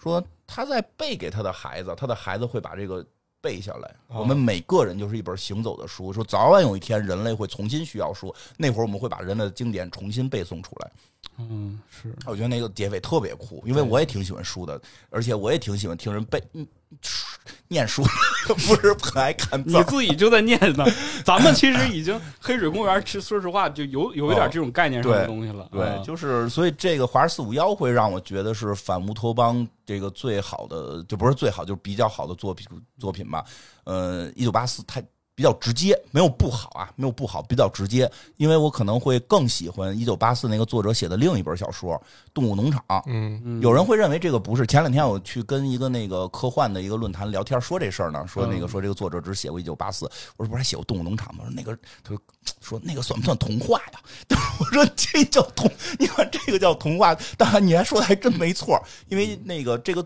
作者是又就是一九八四的作者，还写过一本小说叫《动物农场》，是个童话故事，嗯，讲的就是农场的动物活了，说话了农场的动物火啊，有就是有大老点儿猪大猪会说话啊，对会说话了。大大驴会说话，然后他们一起给他们的农场主给踹走了。 猪们开始管理农场，嗯他们认为所有的动物都应该是平等的，他们就刻下了如同十戒一样的那个东西，呃，就特复杂，比如动物都不能睡在床上。啊，嗯动物应该是平等的，等等等等。这个说，但是它里边就有很多其他动物，有的傻，比如说绵羊就傻，看不懂，所以就要有人去替他们总结这十戒是什么，嗯对吧？叫四条腿的好，两条腿 的坏，你就记住这一件事啊儿：四条腿的好，两条腿记出来说，那我怎么办？ 说翅膀也 算腿，翅膀也算翅腿嗯膀，也算对吧？就是特别有意思。然后那些绵羊就就就就怎样，特别特那，哎呀，不敢多说，细看吧。嗯那个是我觉得比一九八四还精彩，对，有动画片儿对，有那个动画太精彩了，而且对我们节目之前讲过那个鸟人大戏啊，啊手冢就是治手冢治虫虫的那那个，其实也也有点类似吧。对，那个就是看细节，看他怎么一步一步的去改变这些细节。嗯对发展吧，对，那很个精发彩展特别精彩，就是包括他那些口号最后怎么怎么改，对对吧？就这个四条腿好，两条腿坏，写的太有意思就了。还是那个社会派的那个。对，其实这些都是这一个派嗯别的。特有代入感，有点像那个高级版《伊索寓言》那个。对对对对对对对对，回到了童年，要不然那个那科幻作家说这是个童话故事呢，哎，说真对。对，是也挺好。如果要是说换另外一个物种，不是动物的话，它反而代入感没那么强。对，你要是外星人，可能代入感就不强了对。其实这个时期也有一些其他作品，包括像之前呃像往说的那个《平面国》，哦，平面国，《平面国》其实一般讲科幻很少会提到这个作品。但是你们讲过。对，我们讲嗯过《平面国》，我会觉得比较有意思，因为它是科幻的另一个流派，嗯就是真的在去思考。因为你看刚才讲那些都是在思考社会，嗯社会会变成什么样儿。这个流派不，其实这个流派里边也影射了很多社会，但我觉得它最核心的精华并不是社会，而是讨论到了从哲学层面的切入，讨论到了科学的一些本质的思考问题，有没有高维？嗯因为科幻真的也在相反过来影响科学的发展，嗯，哦，是对吧？对的。科幻的这个，因为你看啊特别有意思的是，像在这个乔乔治威尔斯的那个《时间机器》里边有一段话，我觉得让我很震惊，这是在一八几几年写出来的，应该是一八几年或者一九零几年吧，反正那个时代写出来的。那会儿没有相对论呢，嗯，也不知道什么叫引力波，啊什么这那都不知道啊。就有人提的就就是他就直接写说时间可能是一种维度，然后有人会提问，就是说他的就是他要介绍这东西，有人就会提问说那如果它是一个维度，你看我们可以在三维随便走，为什么时间这个维度我们只能向一个方向走？嗯然后那人就就是这个这个人就说了，这个发明声音机器人的说说，谁说你在三维可以随便走？你飞一个我看看。或者即使鸟再飞，它是用翅膀来对抗大地的引力，嗯，你并不能够停留在空中，完全不不用力的停留在空中。为什么？因为有重力在拽着它。对，所以时间这个维度会不会有一个力在拽着时间向一个方向走？我们现在从来没有发明出类似于翅膀、时间维度的翅膀去对抗这个你力给。我反这个例，哎对嗯这个虽然不是科学的真相，但是它确实在那个时代提出了一个比较先进的科学观。嗯，这个东西是不是影响到后来的那个什么什么民可夫时空四维，我不确定，但确实诞生在那之前。嗯我们他这里边会提出对维度的重新的观点。嗯其实像平面国也是差不多那个时代出现的，他提出了对维度的就不是时间维，而是纯物理维度的升维问题、嗯，对，降维问题。就变成二平面的了。它讲的是一个讲的是一个三维的生物体，一个球进入了二二维的平面国。那个二维的平面国里边最经典的就是说，那个我能够看到你的内脏，因为一个方块在平面上，我能看到那个方块的内脏。但是你想象一下，你是那个方块，你的边缘、你的四边是你的外部，你的内部你是看不见的。对。然后他后来那那方块就问我怎么升维，就说沿着你内脏的方向向上。他他啊说：“第一，我不知道怎么沿着内内脏的方向；第二，我不知道什么叫向上。 嗯”当然，后来有意思的是，他们去到了，就是这是二维嘛，三维世界到二维，他们后来又去了一维。但你看到这个升维降维的过程，大概也是在一百多年前就开始诞生在有科幻作品里。后来的刘慈欣的这个特别有名的二向箔，二哎向箔，其实就是这个平面国里的升维降维的这个这个理念，这些东西是在科幻层面有了更大的，就是这科幻元素层面有了更大的影响。对，同时也影响了这个科学观念。嗯对，其实它真的会跟科幻，我个人是觉得科幻跟科学之间是相辅相成的。科学的进步是奠定了科幻有了更多的新想法，像海森堡的不确定原理确实奠定了后边的一系列的平行宇宙。你看到现在我们没有讲平行宇宙的任何东西，因为那会儿这个理论不存在。对，对，但是有些科有有些很厉害的科科幻作家，他们有他们又有了很多的从哲学层面也好，从想象层面也好，去有了一些新的想象，在帮助科学家去让他们有更宽的思路，对，这是相辅相成的。是，包括这个器物也是啊，好多好的科幻作者好像都是一个不错的产品经理，是吧？是的，是的，是的，像 iPad 什么的这 种，对，都是从那会儿出来的。这会儿基本上就要进入黄金黄时金期时了，代了，啊黄金时代了。就是刚才讲我们家另外一只猫嘛，那个雨果，就是雨雨果果嗯讲雨雨果讲雨果，实际上是不是那个大作家雨果？嗯，是后来的一个科幻杂志的一个一个主编是我主最开编始也以为是那个雨果，就是写《悲惨世界》那个，啊，并不是他，但并不是他。对，并不是他。这个雨果不是特会写科幻故事，据说其实也写过，好像不是很成功啊，啊，可能类似于我就爱宣传这玩意儿，但是 不写可能踏实不下心写来。然后这个雨果呢，就是出杂志，出杂志，出杂志，然后就是宇地。宙探索编辑部对，地摊儿杂志，哎，地摊儿就是就是老唐那种人，老唐老成功的老唐啊，他他中间还有一些恩恩怨情仇，跟他的哥们儿什么的，这这这就不讲他们这八卦了。他就是说，他在那会儿就开始推出了一系列的科幻作家，就是这个三巨头啊、呃阿西莫夫、海因莱因、亚斯克拉克，嗯呃一会儿都会讲。但是在之前呢，其实简单说一下，其实那会儿美国就是杂志文化，这应该你们更了解，是就是爱出杂志，然后都是什么什么什么纸来的，是一种就特便宜的纸印纸的，箱杂志，对对对对对那，低俗小说那标题嘛，是吧对对对对，就就那东西，就上面什么都印嘛，什么什么都乱七八糟都东西都来嘛。基本上就是色情加暴力啊。对嗯哎，可不是克拉夫特那会儿也出来了，啊，对，克拉夫克他也是做了一本杂志对啊，归对瑰丽奇谭什么那是吧？对对，其实比较有意思的是，克拉夫特的一些作品其实也是科幻，啊，对是。就是看其过实看过的就会知道，我看那个《疯狂山脉》的时候，嗯其实就有种感觉，嗯它有点像那个凡尔纳的那个感觉，你知道吧？然后他又加了一些关于这个所谓的这种科技的幻想啊嗯之类的，因为他想象了一个古代文明嘛。对， 嗯其实是有点意思的。嗯那个东西其实跟科幻很紧密，嗯，因为。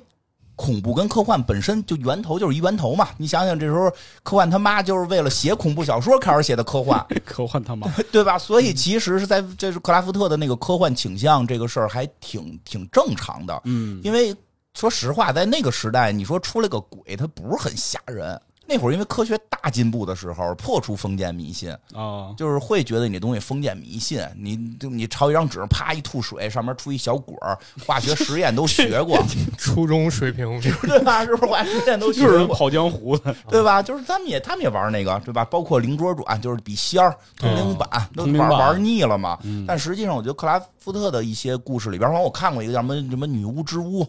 嗯，那我震惊了，那我太震惊了。他他妈说我那们啊什么说的是洛夫克拉夫特，就是这个所谓的爱手艺克克苏鲁文化的缔造者 啊，得解释一对下。对对，克苏鲁文化缔造者，嗯他写的里边就大量的有科幻元素了，因为就是那个叫《女巫之屋》那个小说里边就写，他们不是联系外星神嘛？嗯，对，因其实为那那是些其实那是外星神，那些神其实都是外星的，都是外星的，就是克苏鲁也是外星都的是外星的，啊怎么联系？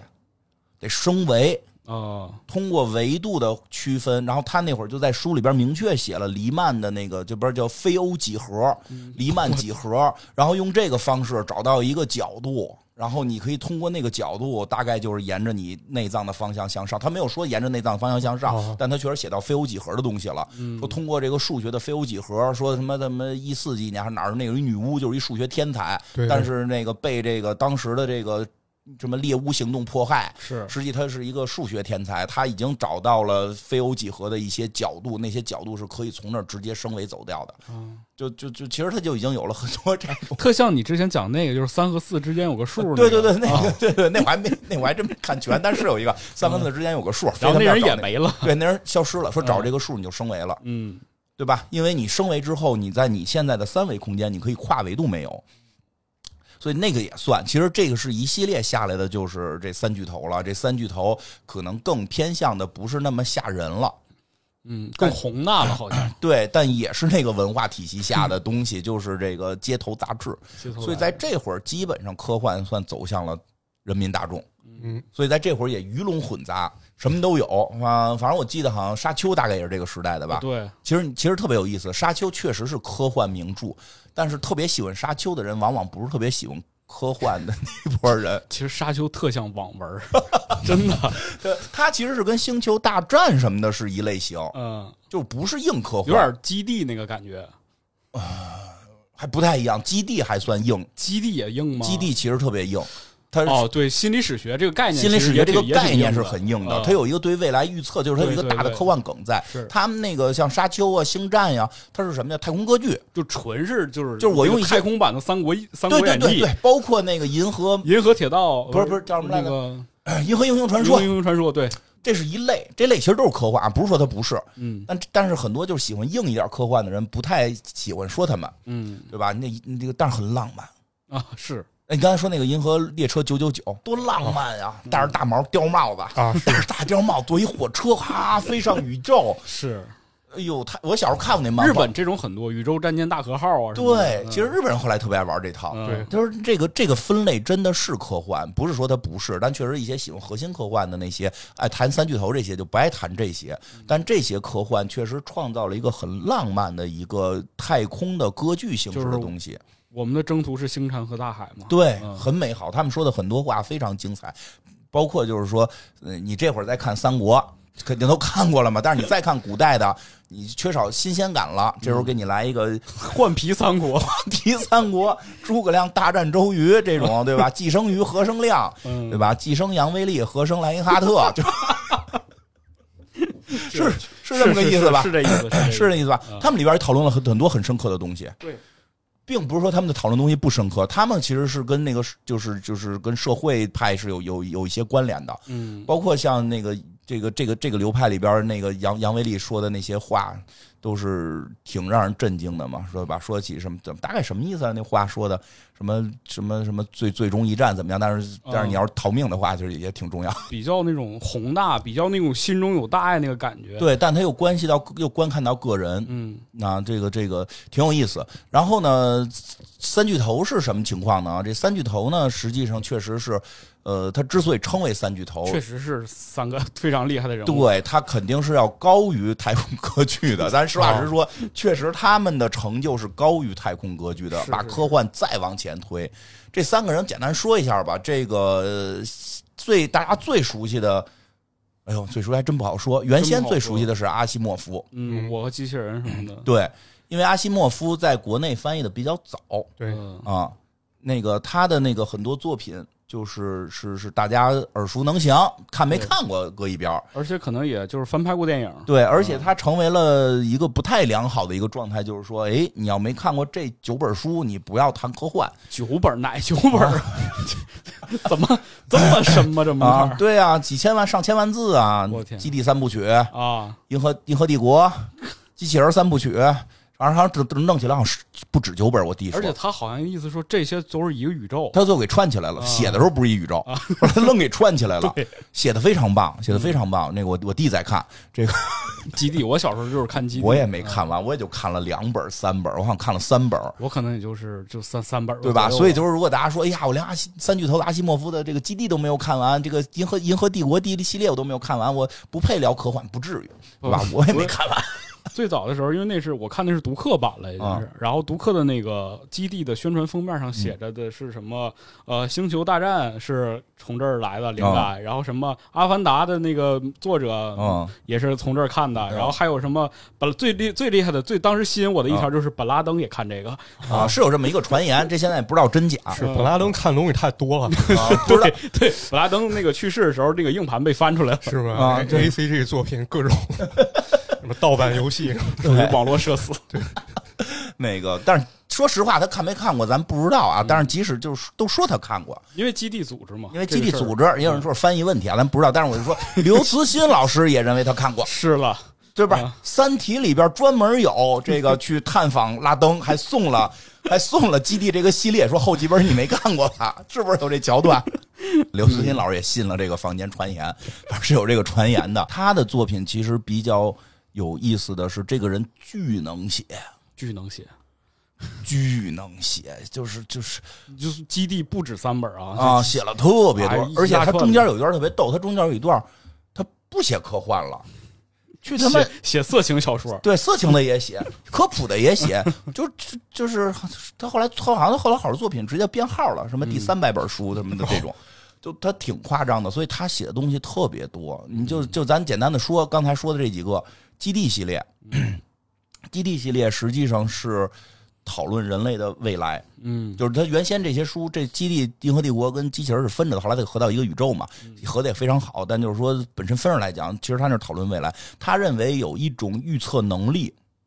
就是心理史学，心理史学。嗯我觉得他这个思想很先进谢顿提出来的，啊，他提出这个思想很先进，在于我们有时候在聊历史的时候，总会忽略人心的心理状态问题，嗯，更多的是说，哎呀，其实大环境我后来看《三体》的时候，那个所谓的那个宇宙社会学的时候，对我当然一下就想到说是那的个心理史学这个概念了，是的，其实是啊从那儿来的。嗯它里边就是加入说，我们要历史里边有一些心理学的问题，嗯然后把这两个东西融合在一起，不是研究历史，而且这说的很明确，我们看历史、研究历史，不是为了研究历史真相，是是为了预测未来。对， 所以他那就是说有一个有一个特厉害的发明心理史学的人，预测到他们这个帝国将要衰败，他怎么着让人类能够度在这个黑暗期时间变短，要度然后过那个黑暗嗯对期他设的一一道一道的坎儿啊，然后一次一次的这个翻底，就是一次一次的这个揭秘，让人一次一次的震惊，就是就如同是这个诸葛亮给赵云弄那计谋似的，锦就囊锦囊似的啊。到时候他们就有一个屋子，去那屋子等，说操，谢顿这个就是他有一个录像带，录像带等于是定时放就。多少年多少年，对，但谁也不知道到底会不会放。嗯就说都咱们现在遇到危机了，是不是该看了？该看这个电子锦囊了，就去那儿对等，有没有？嗯结果真就有，就那对，种特别就那牛种逼，嗯然后就说一些特别有意思的话，而且而且里边其实也是太空的一种到太空层面去讨论社会社会问题，嗯是非常厉害的一本书。他就会去讲到最后这个基地就是一个一个地方嘛，这个地方他怎么。通过他的实力，就是他们去了一个边远的星球，只有科学家。就银河帝国的一个边缘边，远星球嗯只有科学家。后来没多久，果不果不其然，银河帝国分裂了。嗯那么他怎么在这里边能制衡、能控制？他掌握什么样的技术？对，就是靠卖自己这个知识之类的，对，就是他那会儿已经看到了，其实真的就是未来的技术很重要。嗯啊，就是未来这个科技这个东西会影响很多事儿，而且如就是他们也特别逗，但不是用科技做大炮打你。我跟特别厉害就在这儿，就是说他们都是核能，说那些银河帝国有大的核设施，还可以做飞机大炮，但是他们做不出核能茧子。哦，所以这个小东西不行，小东西做不出来，手枪做不出来，嗯，他们能做大导弹。你说这跟九十年代那个俄罗斯那边多像啊！就是，当然这本书写的可是比较早，啊，嗯是那会儿是冷战阶段，对但是冷战的初期吧，算是对。其实我觉得这本书在规划了美国在冷战中如何获胜。说后来他们那星球就是说，我们就是做核能检的，嗯就我们做一堆小型的东西，你的民用必须用。嗯这个时候你要跟我打，你就需要断伤，你的人民内部会接受不了。是从根本上瓦解你的这个战斗意志。啊，其实确实后来苏联是有些相似性的，嗯有有飞机大炮还有，对，对吧？当然一些轻工业的东西做不出来。以至于咱们出过这个罐头换飞机这个案例。对，嗯，是的，所以其实这本书，我觉得确实是非常厉害。是，这本书的远见、目光的远见，它是把科技的发展看的和社会的发展合在一起去看，未来的世界的布局会是谁掌握什么东西能够去布局，嗯，对吧？其实这个就就脱离了一些，就是像咱们玩游戏。像咱们玩什么三国呀，或者玩银银河英雄传说呀，就是比谁飞船造的多，怼谁就行了。对对比对实力那个对吧？是比实力，他不比实力，就是一颗小星球，什么实力没有？他连最后连军舰都没有。啊，然后他们后来就开始传教什么的，就通过电 子、对什么原子检的去传教。然后最后就是人家也来学你的，就是、嗯就是这那个人家那个各个诸侯也到他这儿来学习，说你教我们这个吧，说特别神，说教你会使，但中间加上了好多宗教的那个仪式，啊所以最后回去之后，他们只学了宗教的仪式，不知道内核是什 么。然后真发生大战的时候，你你你就是对方的人。虽然我这边没军队，但你那边人要么是我的死忠的信徒，要么是只会在那儿比划仪式，不会真 操作。 这就是垄断的。就好对像当这然历史啊上相似挺多的，当然，但是厉害就厉害在他这个是写在苏联解体之前。是，嗯，对当然，当然他是苏联过去的，对，是 对，他是一个苏联对人，苏联过去的移民差嘛你。听这名儿阿西莫夫，啊，挺像那种有个历史观，就是一切历史都是当代史。嗯对，，所以他很厉害。我觉得他也是因为在苏联、在美国都待过，然后进行了一个猜测。《基地》这本书，我个人是认为在预言苏美苏冷战争霸的一个方向很有可能。啊、可能美国，但是也挺有意思，我一直一直好像监视他，就是因为不放心他。啊，这人太聪 明了，而且对这人他就是除了写小说之外，他其实自己就是这个人对社会的贡献也很大。对，嗯，而且你看，这个是讲这个，这是讲讲这个东西，他到机器人那儿完全讲另一个东西，对，那个就完全就是超越人的这个想象了他已经，的跨度太大了。他在那块儿其实又回到了那个科幻的第一本书啊，就是异族之间的这种这种看法。 嗯对，嗯就是机器人是不是人？对，他这里就对吧？这讨论就是机器人会不会觉醒？AI 会，现在我们天天说 AI 觉醒，AI 觉 醒。我觉得最有意思的是，就是 AI 觉醒，请刘慈欣好像去联合国吧，还是去哪儿做了一次嗯讲话嘛。啊，我最震惊的是，我看到那个微博下边底下好多人说，找一写书的去干嘛？我说，那你找谁啊？你找一编程的去吗？是编程的去，是能解释他的他的这个这个原理吧原理，底层逻辑，但是对于这个东西，对于未来的使用，对于社会伦理，对于社会发展，那你真的就要看科幻的这嗯帮作家。 而且，甚至其实现在程序员也表示，嗯就是所谓的我们现在这个 AI 的大模型，它一建好之后，怎么出来的这个结果，嗯程序员完全不知道。对，他是建那个模型的。对， 对，所以其实就是说，关于科幻的伦理，就是关于科技的伦理，实际确实是科幻作家在讨论。我不是说真的说这这这这些专业的这些科学家不行，科学家首先专业技术没问题，对讨论人家呀、也是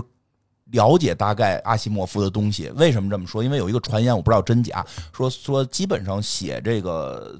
说国外吧，就是做科幻，就是做做 AI 的，都要去问阿西莫夫所提出的机器人三大定律。啊，得设这个限制。这个限制你会不会设？嗯这是入门儿，不是说阿西莫夫这东西多高尚，但是这是入门儿。嗯这个门儿你要没入就再见，对吧？就是你你可能没法去聊 AI 的问题。所以阿西莫夫你会发现，他确实在用编程的思路再去写 AI 的这个东西，嗯，因为他给这个 AI 设计了三个这个机器人三定机律。器人嗯三零啊，这个三定律是什么呢？并不是说所有的 AI 做出来都要遵守，嗯所以大家老会惊讶，就是有时候也会拿这个当梗啦。就是我看那个有的那个美国动画就拿这当梗，当机器人来的时候，他说你们不会杀我，因为你们有机器人三定律，然后叭叭叭给打死了。 是什么呢？是说你要在做一个 AI 的时候，这三条要写在最底层，就是其实相当于人的 DNA 里是一样的，就是你必须写，嗯你可以不写，你不写机器人也正常运转，但可能就开始杀你了。嗯， 对吧？就是可能我杀你了，对吧？就变原子有之心风险，有风有风险，嗯险了，所以这三条必须写。啊第一条大家意思就是要保护，就是绝对不能伤害人类，对嗯对吧？然后那个第二条是不能伤害自己，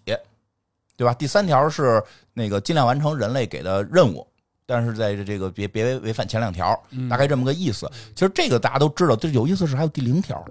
啊，就是他在不停的写这个的时候，他自己也在推翻，或者他是自在己增找到加，他对这个对他他找到 bug 了，他找到 bug 了。嗯哦啊，就是有个希特勒怎么办？有个人现在就要摁钮把地球毁了，这人该不该杀？该杀，人进不去，只能让机器人进。哦啊，机器人进去了，三定律在那儿搁着呢，杀不了。所以好别像，了，所以他写这书特别有意底思层。成语写嗯说希特勒不算人类，哎，对，就是他后来就要写这个，叫叫第零定律，嗯啊，就是说要剔除掉那个毁灭全人类的人。反人类，对，就是他会，你会发现他为什么说科幻作家可可以去讨论 AI 的这个发展，他不是去讨论技术，就是在讨论逻辑，讨论未来可能发生的事儿。因为 AI 作家在这几十年里，就是这个这个不是 AI 作科就幻是作关家。于 AI 的这种危机性的演练，全都在科幻小说里 了。是的，都不停的预设了演练，可能出现什么问题，都都有什么问题，在在大脑中去演练，去用文字写出来，然后大家去讨论， 嗯，对吧？你确实是三定律听着挺正确，但是真的，如果我们需要去搞暗杀希特勒这种事儿，比如现在出来一个疯的希特勒要毁灭全世界，他他躲在月亮上，我们只能派机器人去，这这怎么？ 这也是一科幻故事，反正对吧？你机器人该不该遵守三定律？嗯对吧？他这个逻辑要怎么写？而且更关键，这逻辑怎么写？ 嗯写在哪儿？写在第因为因为那个因为电脑编程它得是越往前的那个对，人有这个机械编程，还有最再往上一层就是高级语言 C 语言，然后这再往上就是说面向对象之类的。嗯对，它有那个你哪个在更底层的问题嘛，对，对吧？所以其实你看阿西莫夫也去讨论 AI 的东西，很深刻。到现在，三定律依然在影响着我们 AI 的发展。我们老担心 AI 会不会伤害人类，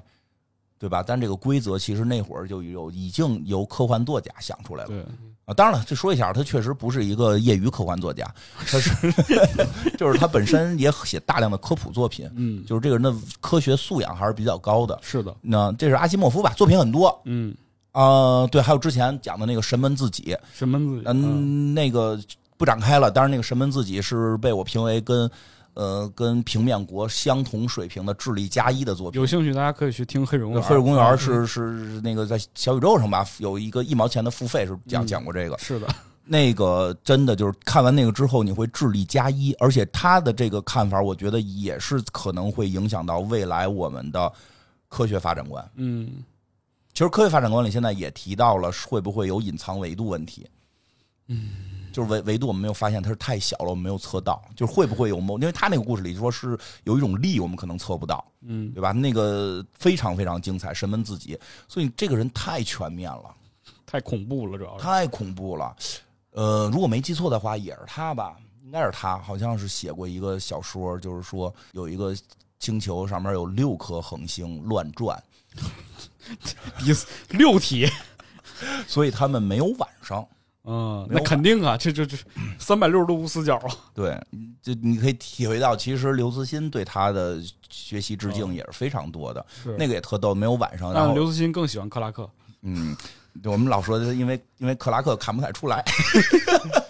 他但是确实刘慈欣的风格像克拉克。嗯啊、那个这这巴赫把这这六个星这说了也挺有意思。六个星这个就是好像应该是他写的，有点记不住是这三个人哪个人写的嗯了，但肯定不是海因莱因。没事儿，大家这个有兴趣的可以去查一下对这个，对我们找到了也好会像叫再六星，补充一下。就特有意思的是说，等于他一千多年、两千多年都会是白天，嗯所以他没见过晚上。但是有些人就是发现，每隔两千年吧，比如说啊，每隔两千年世界会毁灭一次，一般都亡于大火嗯，啊、他平时他这地球不就应该到处都是火吗？六个球，呃，不是，可能远，就是亮哦天亮，而且不是六个球都照你啊，它是乱的嘛，乱纪元嘛。但是这因为六个星，所以总有一个星能是白天照着你，嗯从来没见过晚上，没见过。没见过星星。但是有人说有些古迹里可写，说有天上有别的东西，啊说天上可有别的东西，每两千年出来一次，就是这别的东西会让这个世界毁灭。嗯所以他们正好又到那日子了，就开始就讨论该不该信这个呀，这是邪教吧，这那的。最后真的天黑了，天黑了，看见星星了，然后他们就开始放火，因为他们从来没有见过没有光的世界。啊，他们恐惧这个，他们需要火来点亮这个需世要界，光。对，所以他们就开始点火，所以最后这就个这个文明很很基础，因为它一直白天，它没有灯， 对它没有灯，他没有灯，所以它要他点火他。只知道火是有亮的时候，嗯他们就会不停的点火，把所有能烧的全烧掉，然后这个文明再一次毁灭。但人没有全死，所以有些人会留下来说啊，我当年我们看到过星星嗯啊，这故事很有意思吧？这这这这个脑洞很大。嗯，我觉得对刘慈欣的影响也很大。当然，刘慈欣老师自己承认的是，亚瑟·克拉克对他的影响最大，嗯，最 大最大，最大，最大。 他说自己的作品都是对他的模仿，啊拙劣的模仿还是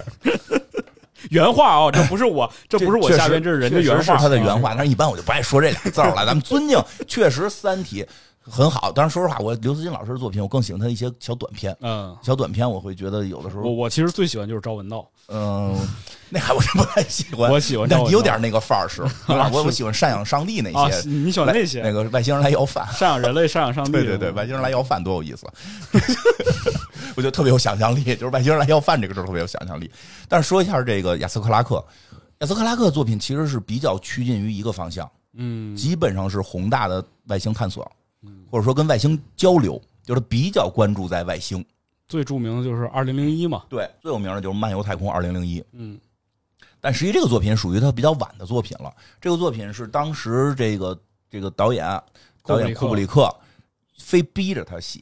反正跟他合作完之后，反正那个谁挺生气的，那个很有可能就是因为这个美国想拍这个登月这个事儿，然后折一下子啊就必须得真登了，真登了，咱真们。登了，真登了。咱们我我我始终就是相信美国这真不是说登月的不是不是说什么什么扬我这个这个什么长别人威风啊，对这是长我我国威风。嗯为什么？是因为我国现在的那个环月探探月的那个那个飞行器拍着了说，对，拍着而且就是很多科幻片里都有一个就是那个板嘛，反射板嘛，啊真的就是射过去能反射回来吗？你要是老说美国登月是假的，那就说明咱们登月拍着那事儿好像也不真了。那你得这这就是咱们现在是这个很厉害，咱们咱们能拍着美国， 拍着美国在月 球，对哦但吧是？喜欢探讨这个事儿嘛，对库布但是里克这个这事库布儿，里克确实有传言说，那个嗯美国登月是他在电影棚拍的对啊。对他制片人前两天还说这是 真事儿，就他妈为了 都是为流量。嗯库布里克找这个亚瑟克拉克那会儿他已经很成名了，亚瑟克拉克基本半退休状态，跟蔡澜在这个在斯里兰卡游泳呢。啊，跟蔡澜对，应该是蔡澜，我想想是是是应该是蔡澜，啊，就是他们俩是好朋友。哎呦，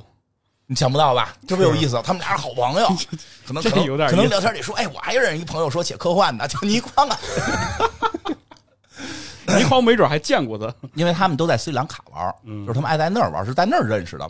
他们是在那块儿认识的，说是，嗯然后库布里克要求他写，而且是要玩一个特稀的，就是说电影跟小说同时出，嗯咱谁也不说谁改编谁，咱俩互相改编，是哦是的，然后，但是就是就是那个，但是人那会儿都成名了，人家不是特别想写。我天天跟蔡澜给我做饭，我在这儿游泳，多开心的事儿啊！我他妈给你这大胡子在这儿写这玩意儿，而且就是说，开始以为写写就行，我这德高望重，我随便写你不得都接着吗？啊没想到他妈库布里克是一疯子嘛，就是一疯 子。是一个极度完美主义者，极度完美主义者，跟他死磕，跟他死磕。但是不得不说这件事儿里边，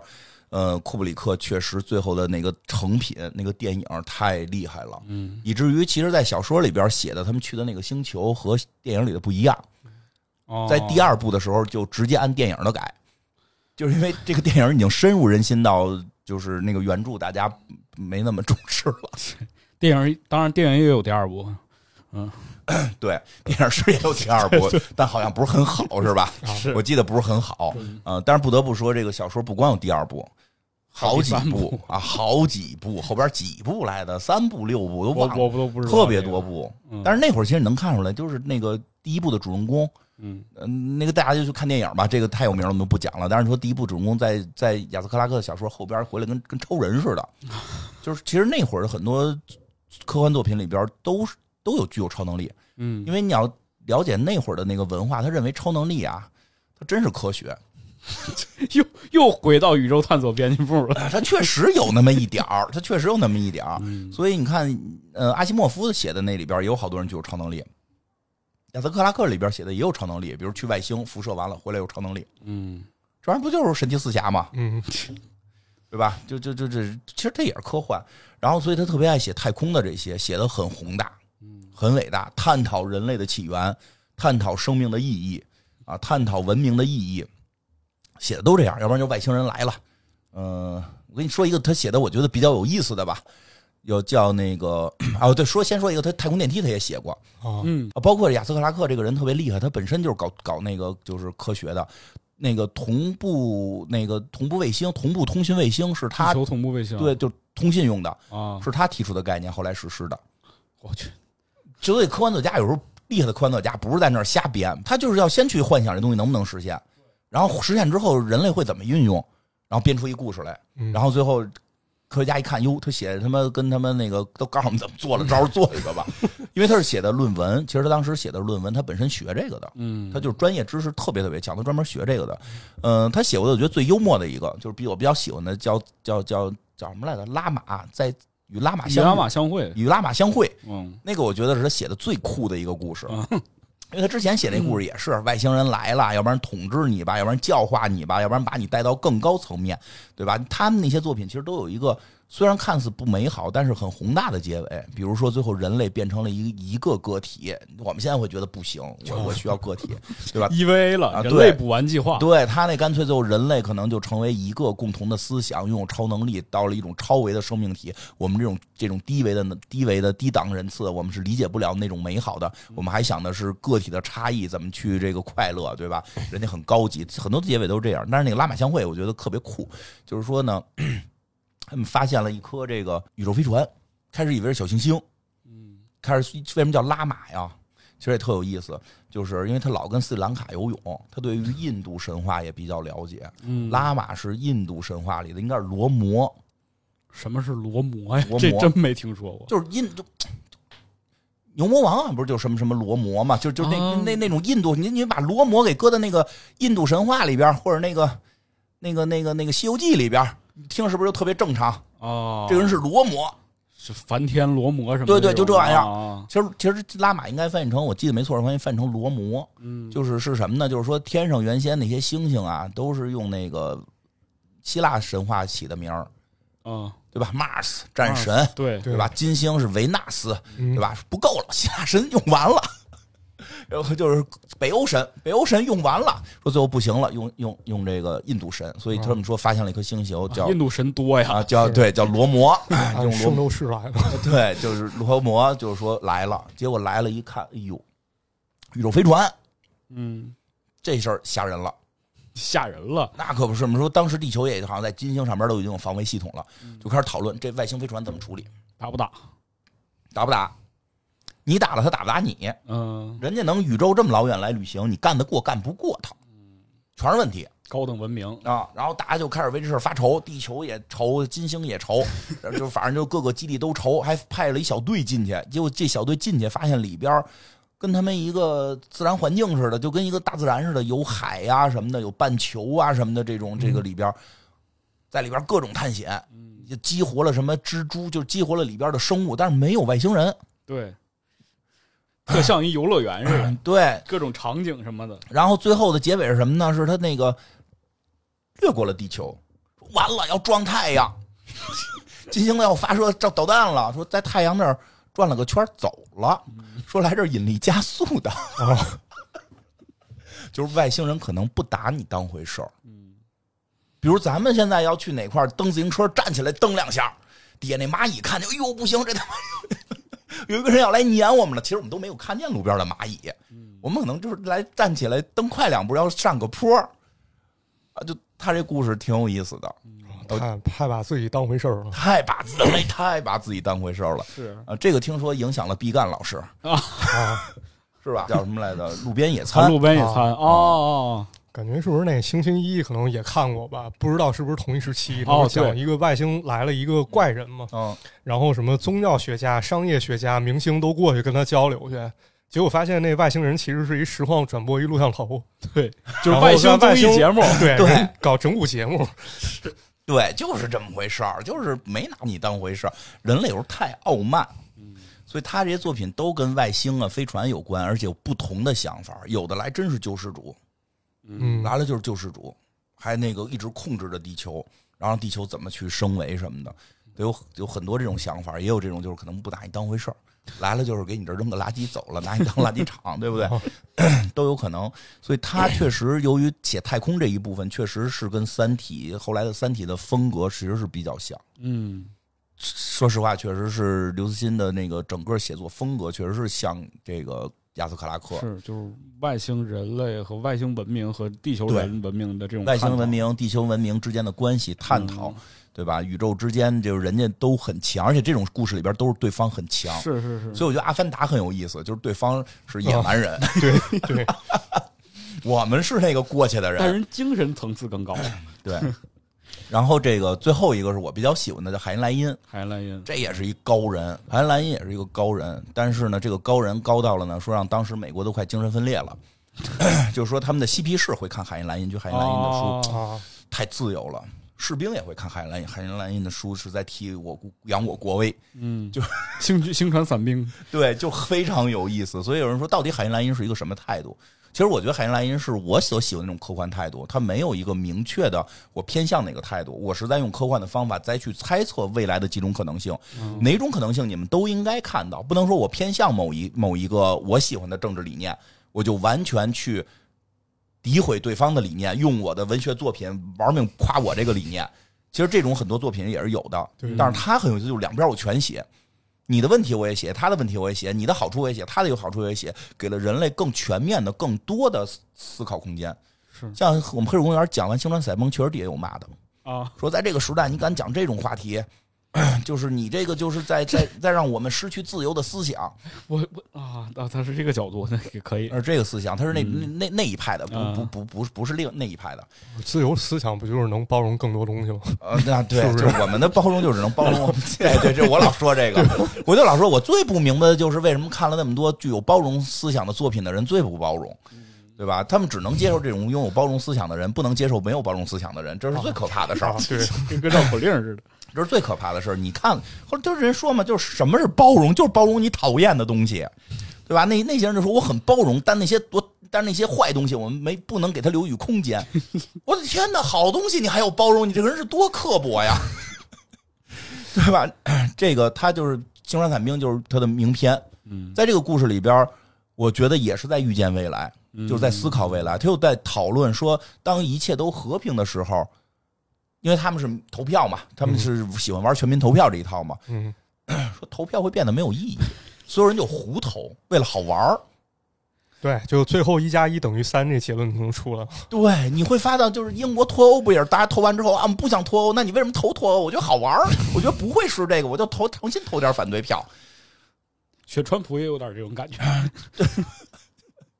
他们就有很多人会捣乱，就为投票捣乱。包括其实日日日本的那个那个动漫，不是选那个就是说投票最高的角色会上那个封面，啊，对吧？那个最爱投那个就是最没名儿的那个角色嘛，就看你你到底画不画。我为了我为了搞笑，当然了，动漫这个东西可以搞笑，但很多政治层面的投票你是不能搞笑嗯的。对，这玩意儿可能涉及人命的呢，对，这东西涉及到人命，涉及到发展，涉及到可能涉及到全人类，但是他会考虑到说，可能我们会就是未来这个时代可能会对于投票极不严肃，然后也会讨论到呃少年犯，嗯，有人会为少年犯站出来说一些很正确的话，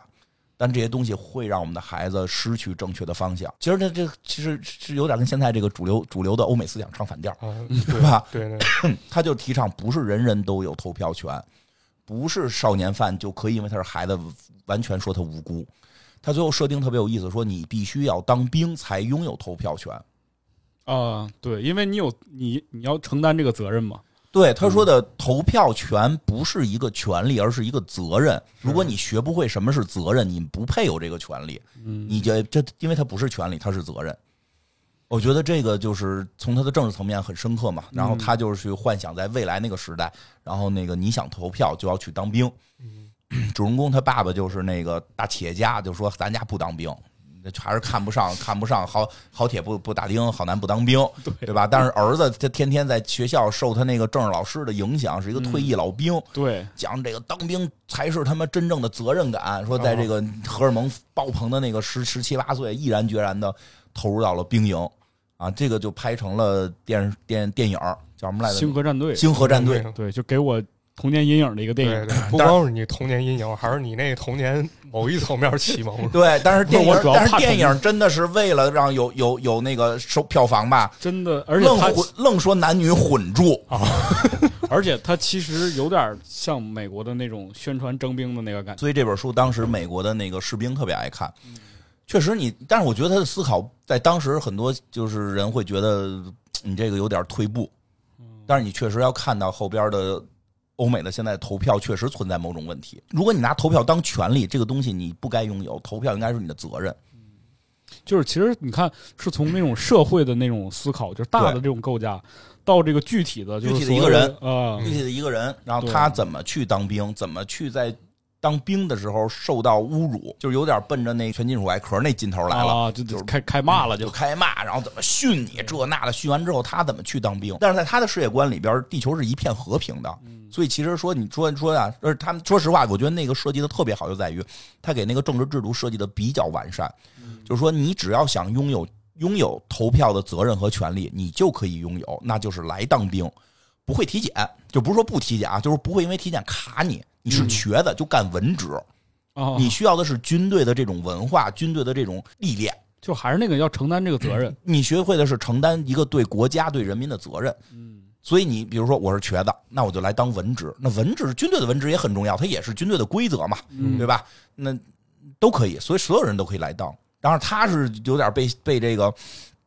被这怎么讲？被这个感动的大发了，他非要去那个就是一线当那个大头兵啊去，大头兵，说对他实际上是能够当更好，就是更更舒适的兵。他啊不解说我就要挑战那个，说根本过不了新兵营的那个。就是魂斗罗模式哎开启。对，我就要挑战。他说那新兵营你过不了，你就永远没有投票权。而且而且特难，特残酷。对，特残酷，还他妈嘎嘎的，就是就就就就就是全金属外壳嘛，什么都练。他最后练完之后发生事儿了，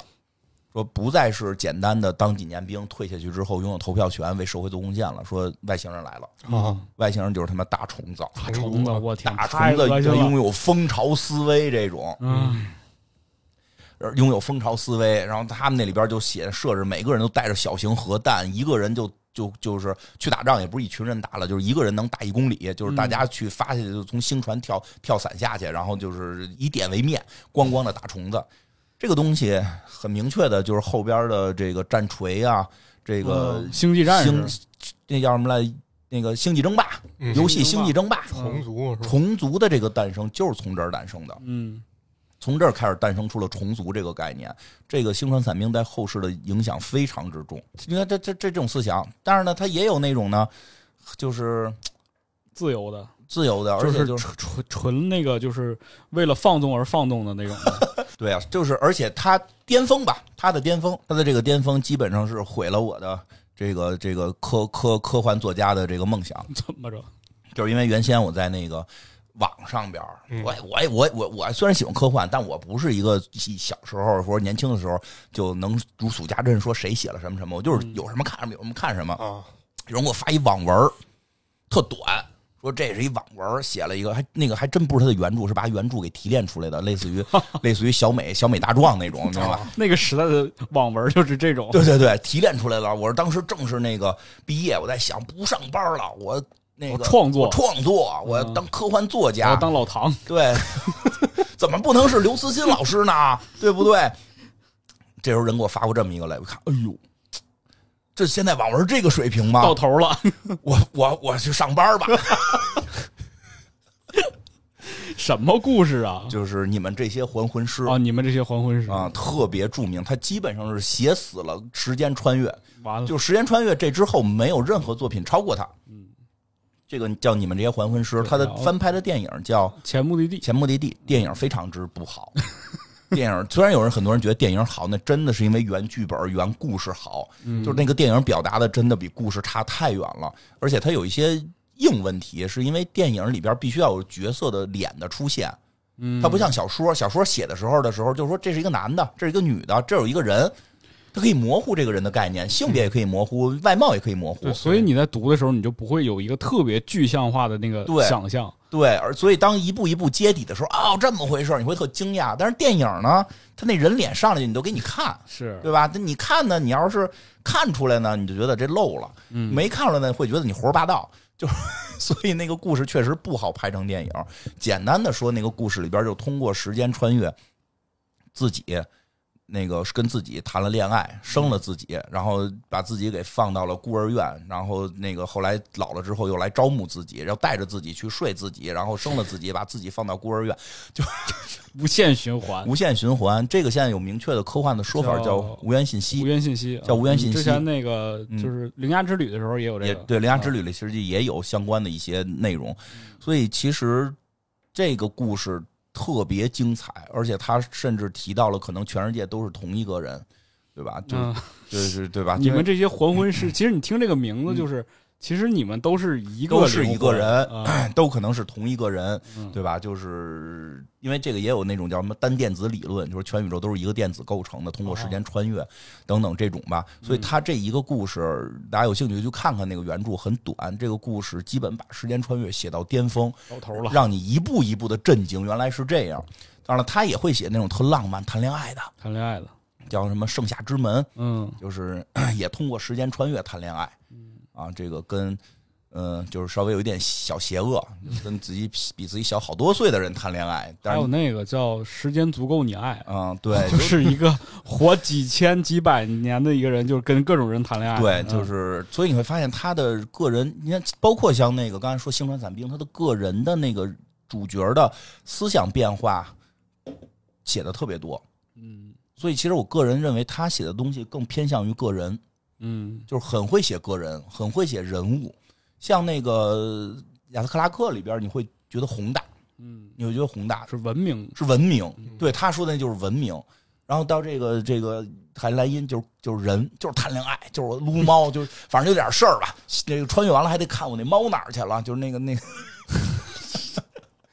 就是有有就就就是叫《盛夏之门》里边有这个，就是找他那只猫什么的。对，然后像像那个阿西莫夫，夫，阿西莫夫确实是在每个领域在打基础，嗯，在 AI 打了基础，对吧？在这个这个这个，像神门自己在平行宇宙层面在打一些基础，只不过那个基础太厉害了，后来没人跟往下走，没有人往下走，他那个基础写的太好了，他那个平行宇宙其实也算漫威现在有一些平行宇宙。思维模式不得不说，可能是跟这个阿西莫夫有关，就是那个宇宙可能跟我们完全不一样，完全物理规则都不一样。所以漫威里边不经常有到什么黑白世界，到什么卡通世界，是，就是不再是说的我去平行宇宙就必须是一个就是你还是你，他还是他，对啊然后只是说我可能今天喝着水，你是喝着呃茶，不是那么这种简单，嗯可能到那儿光速是最慢的，对吧嗯？都有可能。那个小说就是平行宇宙的物理规则完全不同，对吧？嗯然后这个这这是三巨头，基本上可以认为为什么他们叫三巨头呢？就是给写死了， 科幻到这儿结束了。真是到头了，就是真的小的时候就看科幻，特别喜欢，特别喜欢。后来看完黄金时期三巨头的这些作品，就是发现我操，就他们居然想出这么因多为东西。我不知道院长小时候怎么看，我看的时候可能就是因为通过接触科幻世界嘛。我其实看的最开始都是一些短片啊，就是现代的作家。嗯，然后你知道科幻这个概念之后，往回看，你看到三巨头的时候，你就有点 儿，就你说啊，你说为什么后来人还要写？对呀、这叫什么？五岳归来不是看原来山人都已是吧经写到这个程度了 呀。真的，你就看完三巨头作品，你就会问一个问题，就为什么后来大家还在努力的写？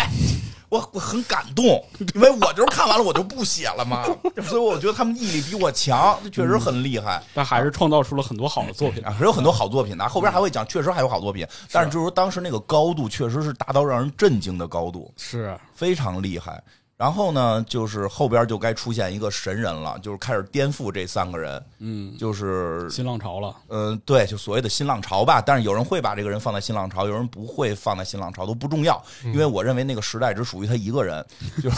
菲利普·迪克。属于一个人，我这么狠，菲呃利普·迪克的年代到来了。嗯，号称吧，号称叫科幻界的梵高。哦，一辈子没有太多钱，但是也没穷啊。首先，梵高也不穷啊，嗯梵高能他妈住疗养院，能 能能能能去跟高更一块儿跟小姐姐玩耍，他肯定不会穷啊。就是这个，但是不是很有钱，然后比较受排挤，作品不被认可，嗯这个确实是他当时面临的状况，也是在临死之前，他的作品被人相中。啊嗯，也其实像梵高嘛，也是他死后不久，他的作品就就一一下就就火了是，啊。梵高并不是死了很久之后才火啊，就是他死不多久，他的作品就就很成功了。所以那个《神秘博士》里边就有一集，就是啊带着梵高去对现在的博物馆里看，说这些人，你看大家伙儿都在喜欢你的画，对，那个特感动嘛。特感动。你是单独一个馆，他还说啊，我能跟莫奈搁一块儿吗？不，你不是不单不，独你比的。那个 你厉是害单多独了。的馆，你是单独的馆，莫奈跟马奈他们搁一块儿，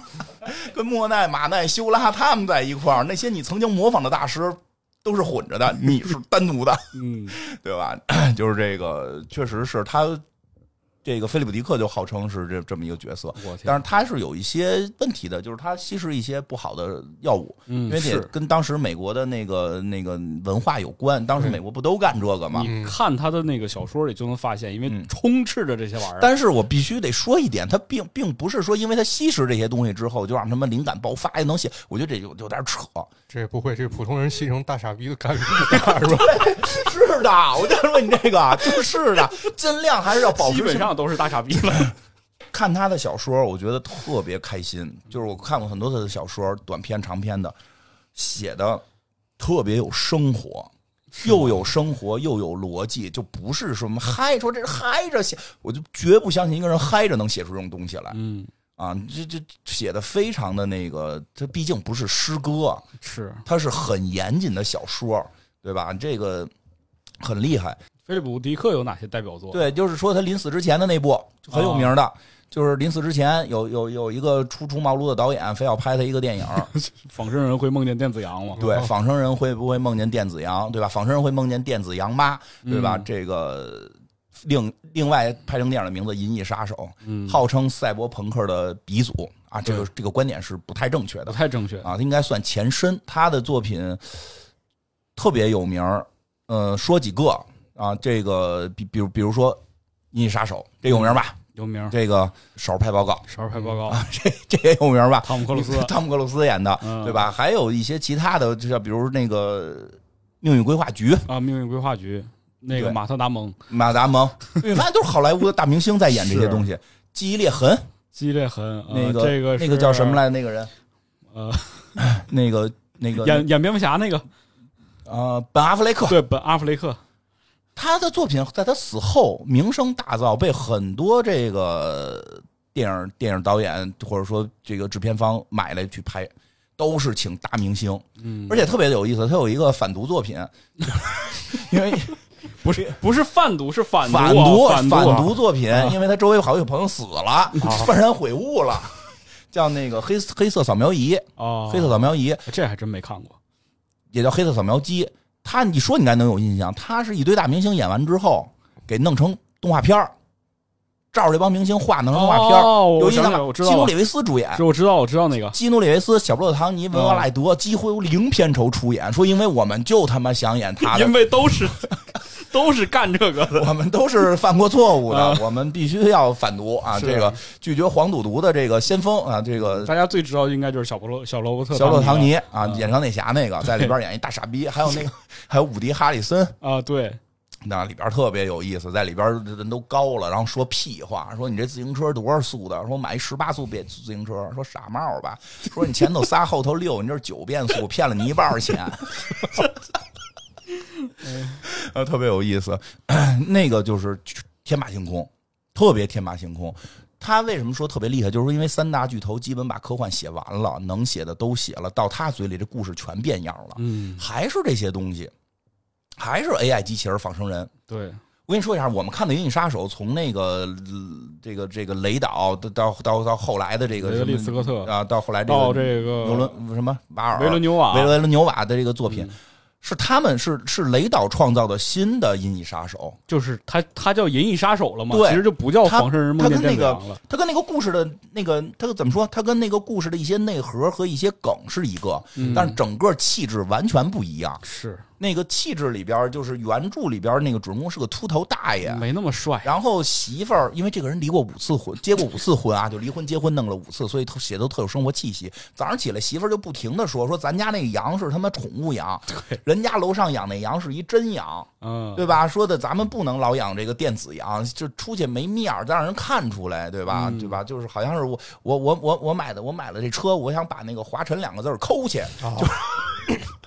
就天天叨叨着说你能不能下回给我买一个没有这俩字儿的啊，就老说这事儿，所以他就要出去不停的抓仿生人。嗯他的思考就是说，我我媳妇儿，而且他媳妇儿在家就用那种 VR 设备，然后是你知道拿 VR 设备干嘛吗？听那个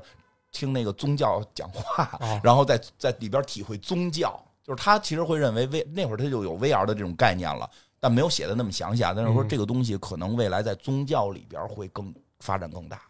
让你直接体会神迹，帮助你冥想。我看现在好像最近又流行冥冥想其实就是最近特别在流行这个所谓的这个 VR 冥想之类的，因为没有 VR 之前，其实在，比如说在国外的一些视频网站上，嗯冥想类视频就特别的火。啊，然后现在有了 VR 之后，好多的那个国外的这些就是所谓的那些教派之类的，他们会都玩给这个了 给给自己的那些教众安利，哦说我们说这个没买不起的，就是去他们那儿体租验。啊！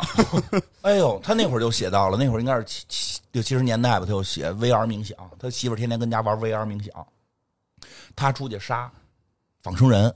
他那仿生人不是机器人儿。实际上是只造的类克隆体的东西，你看那个《银翼杀手》里边也是，对那个都是汤儿，里边都挂着汤儿的那种，就是那种血肉科技。就是 对血肉科技， 血肉 科技血对， 然后这个他就会，他最后他他会查到要杀一个，也是好多人逃进来，好多那个仿生人逃到人类里边，想藏在人类里边。对，因为他那个里边好像仿生人是不能在地球上。对对对。对，然后他就是发现有一个歌唱家，他去听了他唱歌，觉得特别棒，他绝对懂艺术，但是是仿生人，他就不愿意相信这个事实，他在问自己：我家里边那个天天让我买电子羊，然后就玩 VR 冥想的，他是人。这个在这块儿如此美妙的去展现艺术的这个是仿生人，到底什么是人？有什么差别？差别看出来了， 但是我没觉出那个是人。 更夸张的是，就有一个仿生人后来给他睡了，一姑娘，仿生人姑娘很漂亮，嗯她后来就开始动邪念了，他妈的我得睡一下，就是后来那就真的那个那个他的始终想法就是他不觉，他觉得那是一工具一样那种对感觉。对，然嗯后睡完之后，他以为跟仿生人恋爱了，对，仿生人跟就是人这套界限一定不能跨过。对，然后那个仿生人后来，但是后来他发现好多什么银翼杀手好像都出事儿了，反正那故事特别曲折，中间还有假假什么家庭局什么乱七八糟的吧，反正就就是这个，他就发现哎，说的这银翼杀手出事儿好像都跟这女的睡觉，就都跟这仿生人睡觉什么这那的，然后那仿生人跟他说了，说其实我不爱你，你知道为什么睡你吗？我为什么跟你发生性关系？因为你们人类不可能跟你发生性关系的一个生命，就是你会认为我是生命体了。嗯，对，你不睡我的时候，你你在你眼里我是个机器，但是我就又能说我像人跟人一样，我跟你睡过之后你下不了手。嗯当然这个人挺狠，还是下手了， 就是就是说他好像没杀没杀这个女的，我忘了，就是因为他要杀别的仿生人的那个任务嘛。电影里是没啥，对，就电影里后来俩 对电影跑了。电影里边很电影里边后来不是明确说了吗？那个那个主人公是仿生人嘛，对，对吧？其实小说里边没有，小说里边就是一个，就是就就是人，他是有那个中年危机的，然后。 对，后来他还是去杀仿生人了，就是他是这么一个故事，它里边会有很多把性的内容加进去。我不知道为什么现在很多解读这个的和去翻拍的会愿意把性的东西剔除掉。可能是平台审核问 题。我我觉觉得也，我觉得不是，我我个人觉得不是。我觉得，我觉得其实菲利普迪克的东西里边关于性的重要性特别高，嗯，是的，因为性是人的一个原发的一个点，对，这是你称之为人，就是咱们古人也说嘛，食色性也，就他会把这个东西不只是放到台面上，而对是放到讨论一个嗯明确的目的上去去去讨论这件事儿。去讨论这件事儿，确实，仿生机器人如果跟你发生了性关系，你会不会对他的身份认同发生变化？老马，你会吗？我觉得很难讲。我仍在思考这个问题啊，啊， 嗯，没有结论，对不吧是可否啊，不可奉告。所以他讨论东西其实不简单，嗯，其实讨论东西其实不简单，包括少数派报告，是少拍高傲，其实少数派报告也有点那个社会派，然后加上这个所谓的自我内心的这种拷打这种感觉。对，那个呃，原著也是一大爷，就是就是写的老是中年男人，我觉得就是作者自己， 就是对他带入的应该都是他自己。然后《少数派报告》里边也是，就是说三个先知他们能去预测未来，有一个预测的不一样，嗯那么这个就是少数派的一个报告。啊，嗯，他那个原著会比跟电影不太一样的是，电影里边实际上就是一场那个就是追逃犯的，有预谋的吧，就整个是有预谋的。他那个原著里边实际跑的是局长，就是局长看到了少数派报告，是自己好像是要杀人还是怎么着，反正经过一系列的事件，会发现那个预测他看到少数派报告这件事儿也是在整个这个预测当中的，就是最后就形形成环了嘛。然后就后来有人会问这个局长，就说那少数派报告确实可能是另一种，因为三个人都在预测未来，嗯有一个人预测不一样，就少数服从多数。那就得相信那两个人预测的。所以，比如说我在预测说的池子未来明天会杀人，我嗯那我们先抓了他就可以了，啊，对多多简单，对犯罪率为零，对对对吧？但是如果是这三个人都是这个预测，那就抓他天经地义啊。在当时觉得啊，甚至都不用抓，可以崩了。呃，对对对， 文明一点抓一下吧。但如果三个人里有两个人预测，嗯，池子会杀人，我预测的不会杀人，嗯那就我少数服从多数。那这时候就会发现，可能有一条未来线，池子是不会杀人的。嗯，那我们现在去抓他合理不合理？甚至该相信哪个呢？对，对，当然后来那也特逗，局长说，因为这个少数派报告只有我能看见，就是所以我看见了，我能躲，就是你嗯就是 他最后自己躲掉了嘛，就是就是未来你们也会遇到这种情况，那老百姓看见那就该抓，这老百姓出这种情况抓还是得抓，嗯就反正挺有意思的，嗯。还有，他还写过一些比较有有意思的，比如那个这个电影电影里边有的叫《命运规划局》，命运规划局，啊、命运规这命运规划局真是就拿着这个故事愣给写的那么那么 大，又选总统吧，又这个那个吧，原著特扯淡，原著也是就是，其实他作品特好玩，写特小，嗯你，看他作品被改编的都特别大，都是职员啊，都是就是都是底层员工的事 儿，你知对道，吗改编的特别大，实际他 他原著都特别小，就是就是那个时间时间规划不是命运规划局，就是你的命运被规划了，嗯可能有人来你家推销那个那个什么吸尘器，耽误你上午去上班儿耽误你上午去上班了。所以你耽误你为什么耽误你去上班？就因为你去上班的话，你可能就要接到一个什么什么任务，你就要会怎么怎么样，影响你的命你运，就能把一个什么事儿促成，这个世界就会发生一个巨大的变化。嗯好像我记得那个原著里边好像是说，那个主人公要最后要促成的是一个世界大事儿，是什么？美苏争霸的时候，两国科学家相遇，然后那个那个那个嗯讨论什么问题，就是就就就是还是有点蝴蝶效那个感觉哦啊，对，所以就要影响你今儿早上几点出门儿。嗯，说你要是没按点儿出门儿，就就会得磨叽你， 对对，就出这些事儿啊，就就就这么个意思。但是特逗的是什么呢？是他最后发现了，主人公发现这个是有这个上帝，他那是上帝啊，上帝在安排这一切。后来就相当于上帝的一个控制这些人。后来他就找，就见到那个人了，跟那个人说，那人反正就是告诉他怎么回事了。最有意思的就是说，说你呀、回去别把这事儿说出去，跟谁问你都不许说。然后那男的说，也不是不行，可以，但是就是我有点保证不了。 嗯啊，我我有点保证不了啊，就是他也没说为什么不能保证。上那个上帝说我会帮助你，然后就到家了，然后媳妇儿就问你昨儿干嘛去了？我给你公司打电话了，没在，好现实 啊，查房对吧？就是说我都解释不清昨晚干嘛去了你干嘛去了？你就给我说清楚，说我去哪儿？我打电话了没打？你说这不对，你那车那个行驶公里数不对。我操，他就崩了疯了！我操，我要我要说出这个世界上最大的秘密了。这时候叮咚，电铃响了，推销吸尘器的来了。又来了，特别有意思，就是他好多这这种特别逗的故事。我讲一个我特爱讲的，就是他有一个特别精精彩的故事，名字我也忘 了。当不然，重要，这故事特别有意思，就是说外星人来来地球了，嗯所以说他那东西特有，就是你看似特无厘头，看似特别搞笑，他确实把一些人性的本身的东西琢磨透了。他写东西都是幽默的，嗯我看了他的短片、长片，我觉得都是幽默的，但是那种幽默不是文字搞笑，它有点类似于有点冷幽默那个，对，它有点类似于钱钟书啊，或者黑色嗯幽默，对，它是站在外边去看这个事儿，就是你人类的很多东西本身就很幽默 呀，对吧？你看这个故事就很幽默，这故事就是说，说外星人来进攻了，回回都被人类抓到，回回都被人类抓到。就是他进攻的什么方式呢？这些进攻就是说啊，他们呀先搞这个间谍战，啊，我这个扮演成人类，然后潜 入到内斯库鲁人，对斯库鲁人，你可以理解为斯库鲁人潜伏到你这里边儿，然后说他们这个东西在全宇宙屡试不爽，这是一个非常强大的一个外星帝国，对吧？他就是靠潜入对方斯库鲁人这种控制全世界，但是到地球回回被逮，一逮一准儿。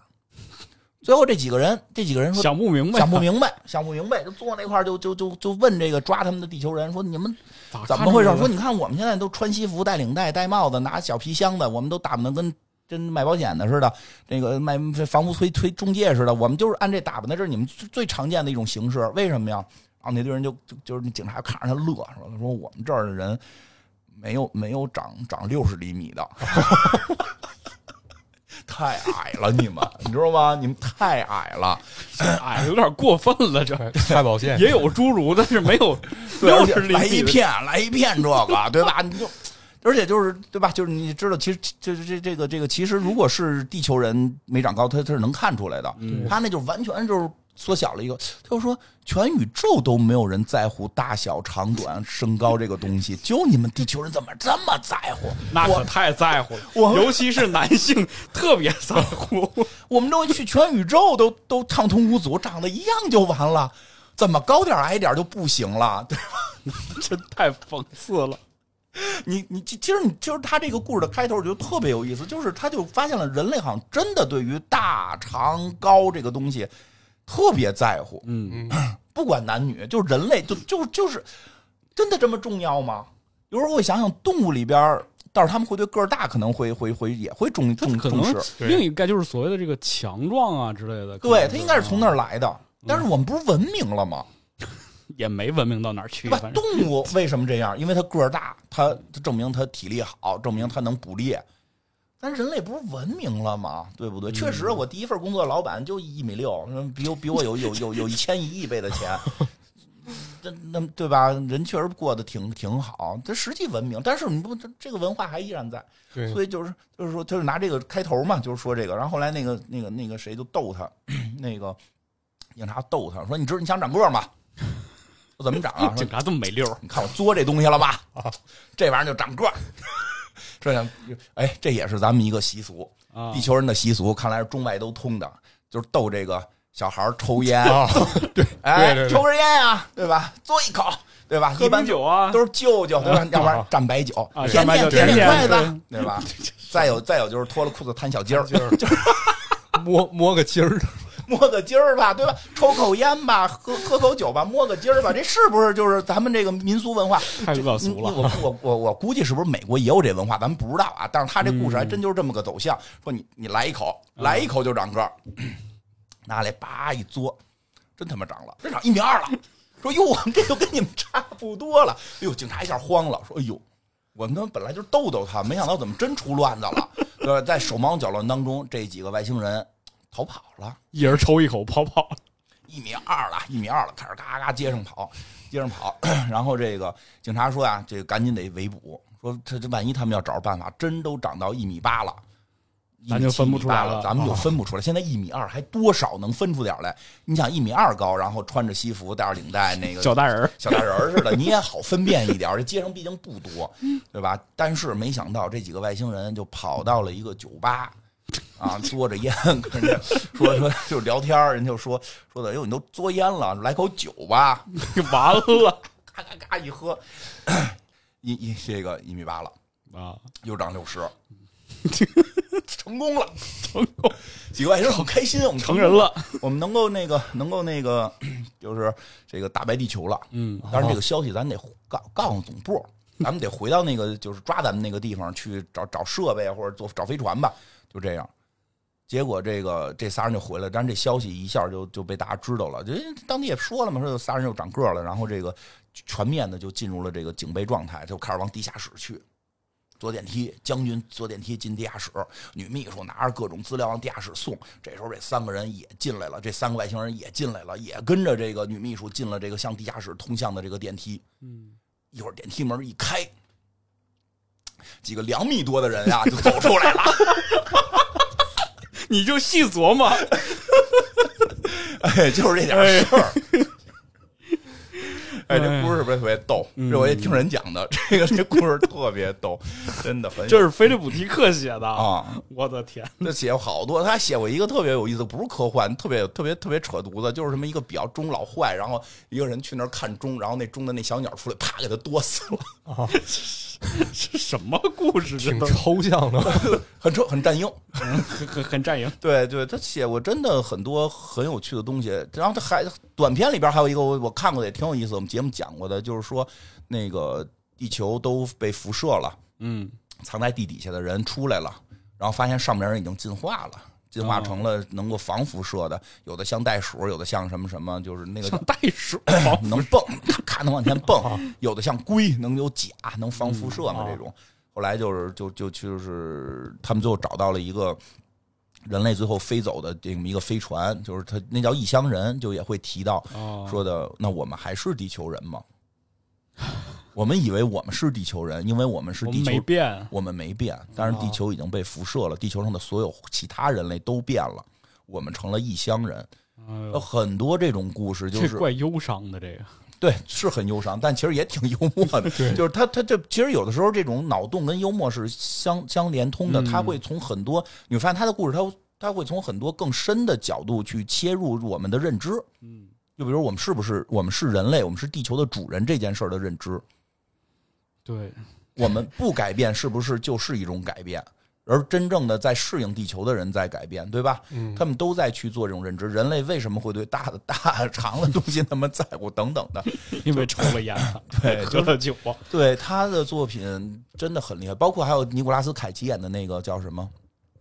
呃，遇见未来，对，那那个那个拍的巨次，原著不是那样，原著不是那样的。那个原著好像叫《金人》，嗯，也是讲的是跟繁衍有关，就是他会提出一种新概念，叫时叫叫时间倒倒置，就有点其实他那个故事有点像什么呀？他那故事应该是启发了《信条》，哦，就是实际上尼古拉斯那个人不是一个，就是就是电影里边拍的，就是能遇见两两分钟之后的事儿吧？嗯，是原著里边不是，原著里边它的时间线是倒着的，就我们的这个时间时间里边有一个时间线跟我们倒着的人，所以他知道所有所以他知道我们的未来，也就是他的过去，对，所以但是他他在我们的眼里边，他经历过的事儿他就不知道了，嗯但是他没经历的事儿他都知道，所以每次抓捕都抓不到啊，但是他又极其的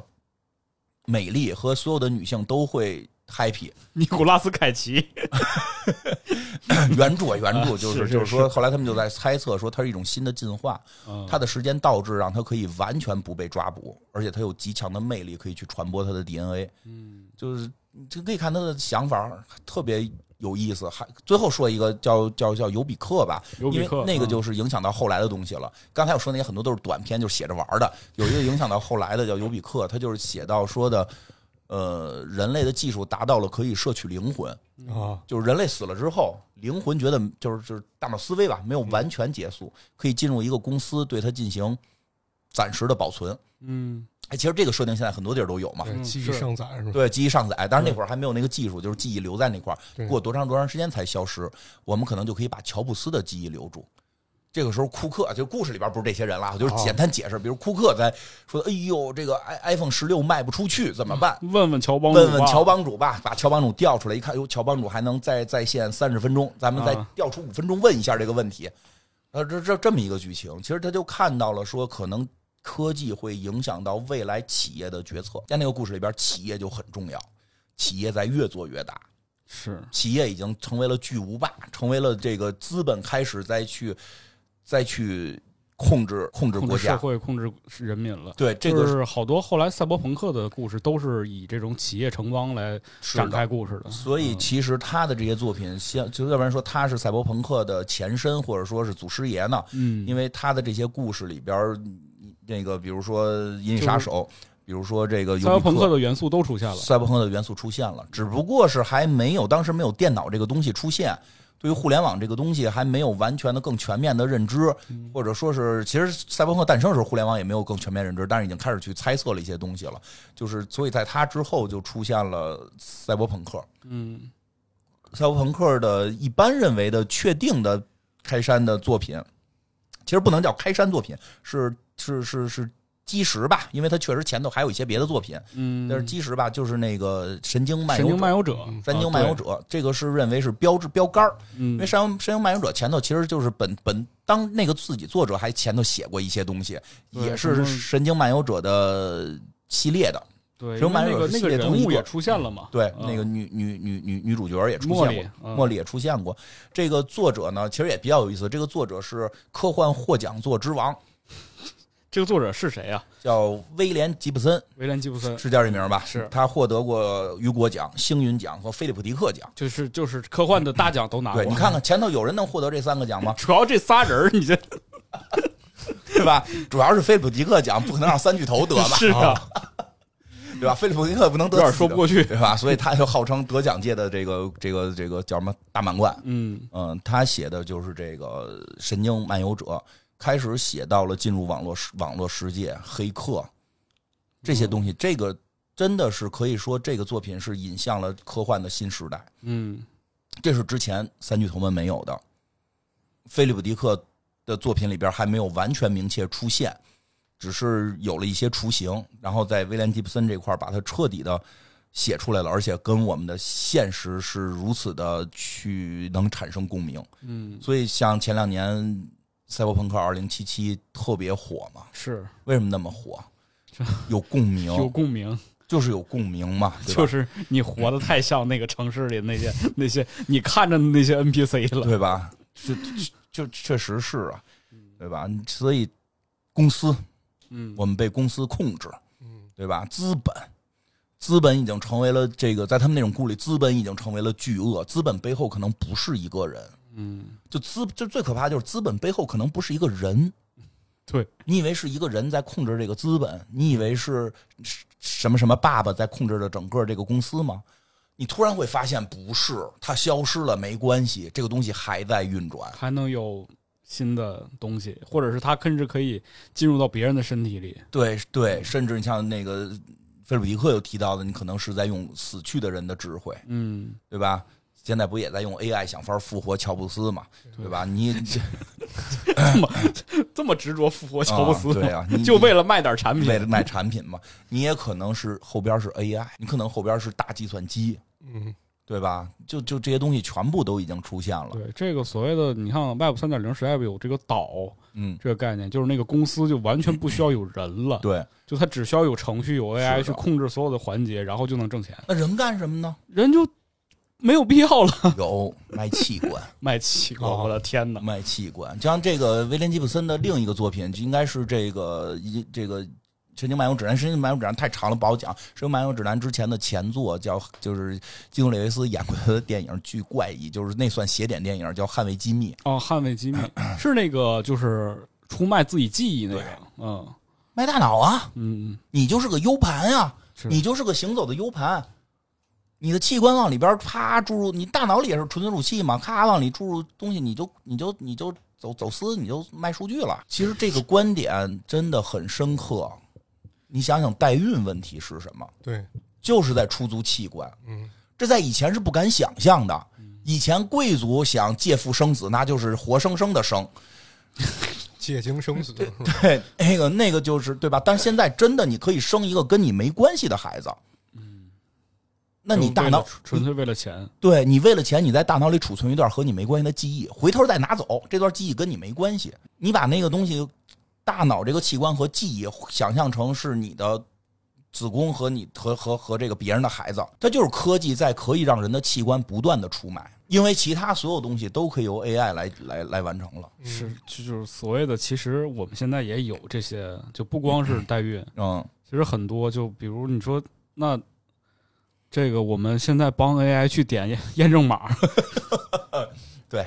就是也是在出卖自己的一部分的东，就是我们的所谓这个识别能力。嗯啊，，包括好多审核，就都是对一样的，就是把人当成一个就是一个环节一个器官。对，其实会在赛博朋克的世界里边最大的几个特点吧，经常说其实不是那个霓虹，嗯，那个霓虹，那是视觉，对，那都不那都无法代表真正的赛博朋克的视觉。当然了，现在就用那个去做没问题啊，因为那嗯也个是是识因别度为比较就高。是演演绎杀手这也其实像《银翼杀手》，你这样看会很明显的，什么地方会出霓虹？穷人区，嗯，你到那富人区，我操，都他妈那个大房子，都是那个那个原木落地的那光影是吧种，不对，那种光影，嗯哪有大什么空间哪有霓虹啊？不是那里边的人的审美变成了霓虹审美，就是说他那个故事里边不是赛博朋克世界里的人的审美变成了霓虹审美，他们真正有钱人依然在住在好的地方，住在高档的地方，住在住在这个。这个这个非常靓丽、节节俭的地方，就只只有你们这么多人都怼在这块儿的时候，我要弄个电招，你要弄个电招，我得从这儿支出来晒衣服。其实就是九龙城寨，啊对，它就是按九龙城寨设计的。嗯，那是因为穷才成的那样，那并不是因为科技发展了。科技发展了，实际上你看《银翼杀手》里边就有强烈对比，是那个有钱人那个大财阀的生活啊是那个样子。是确实，我操，他们家住的那得是三千平的房子吧， 那都不能叫房，叫厂房，那叫对吧？就是， 对吧？一点霓虹没有。所以其实其实赛博朋克最大的是冲突，嗯是对比，是一边是霓虹闪烁，一边是那个就是就是三千平里边就一个人在那儿冥其想。实你按你这个说法，所谓的这个赛博朋嗯克，那、因为里边儿好多的这种就是朋克嘛，它还是那种反抗精神嘛。然后真正用到赛博的，就是其实你发现那些嗯真正有钱人他不赛博，对啊，完全没有改造，对啊就嗯是人家该是人是人，只有这些底下的人变成了赛博。是的，嗯就是这个老说赛博朋克叫高科技低生活嘛，对我说是人家高科技，咱们低 生活。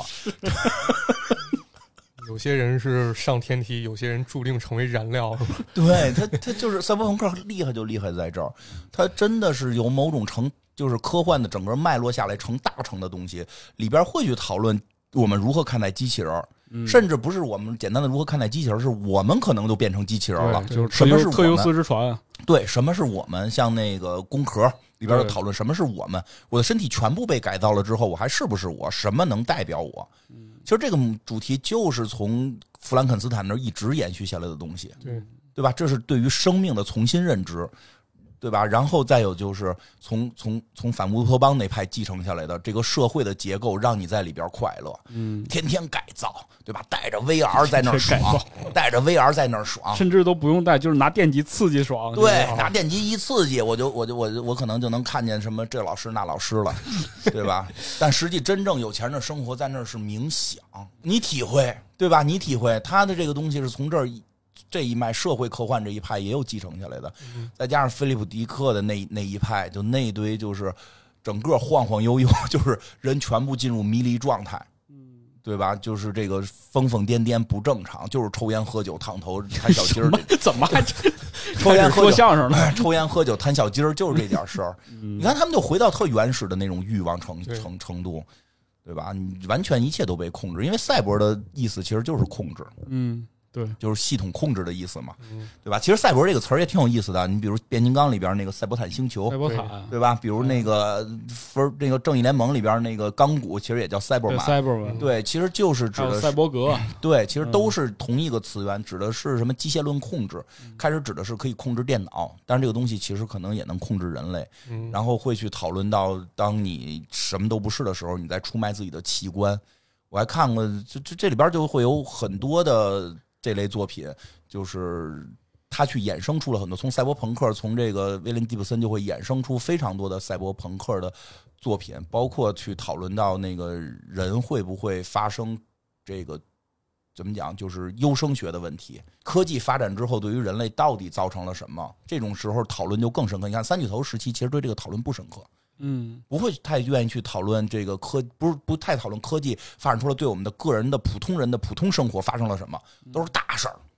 文飞明级船的，嗯战争啊，文明级的。嗯，现在就是小事儿。你比如有一个那个电影叫《千钧一发》，千钧一发啊就就是是就是一上太空的事儿，对，就是我身体里有一个基因不好，不允许我上太空。如何去用身体好的人的头发，然后去做尿啊假的什么尿各啊，种去做对假的印假的假的这个身份识别？他从一出生的时候就界定了你这个人到头啊，你这个人到头经理，嗯你这个人到头能到 COO，这种生活多可怕嗯，超人，超人里不也是吗？啊！啊，对他克星母星上就是这一套系就统，是这，套系统，嗯，啊，就是这套系统多可怕！人类的所有的可能性完全被扼杀。嗯但好像某种角度上讲，我们好像在奔着这个方向去走。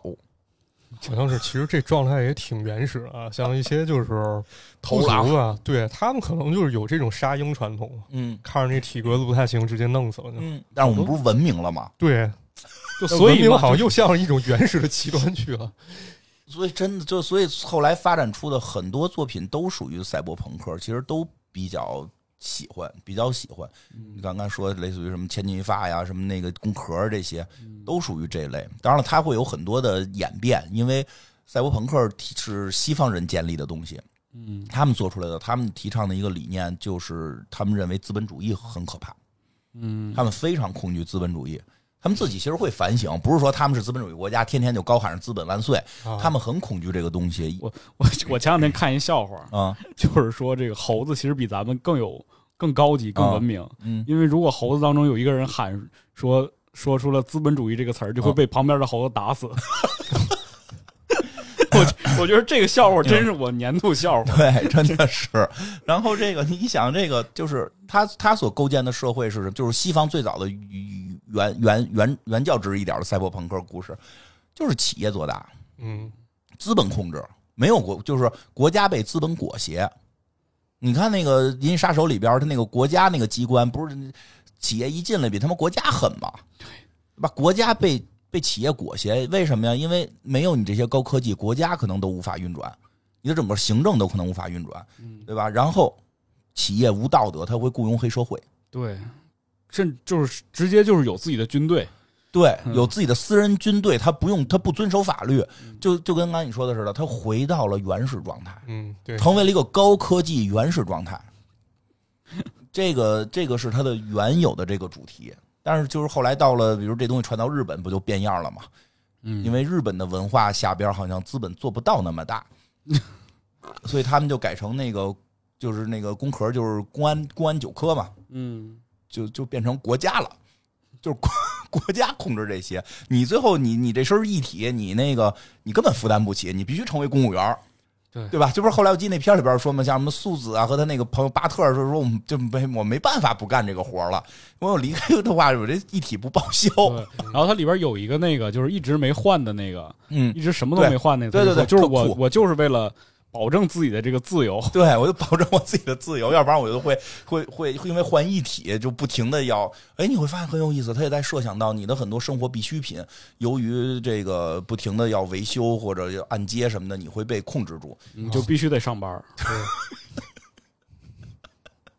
对吧？对吧？我这不好就好在我没什么房贷嘛，嗯对吧？能稍微自由一点儿，真的是这样。就很多人就是说，就是按揭会扼杀很多梦想，嗯，你不敢去想，因为你真的要想到三十年，你都要还这份钱，是，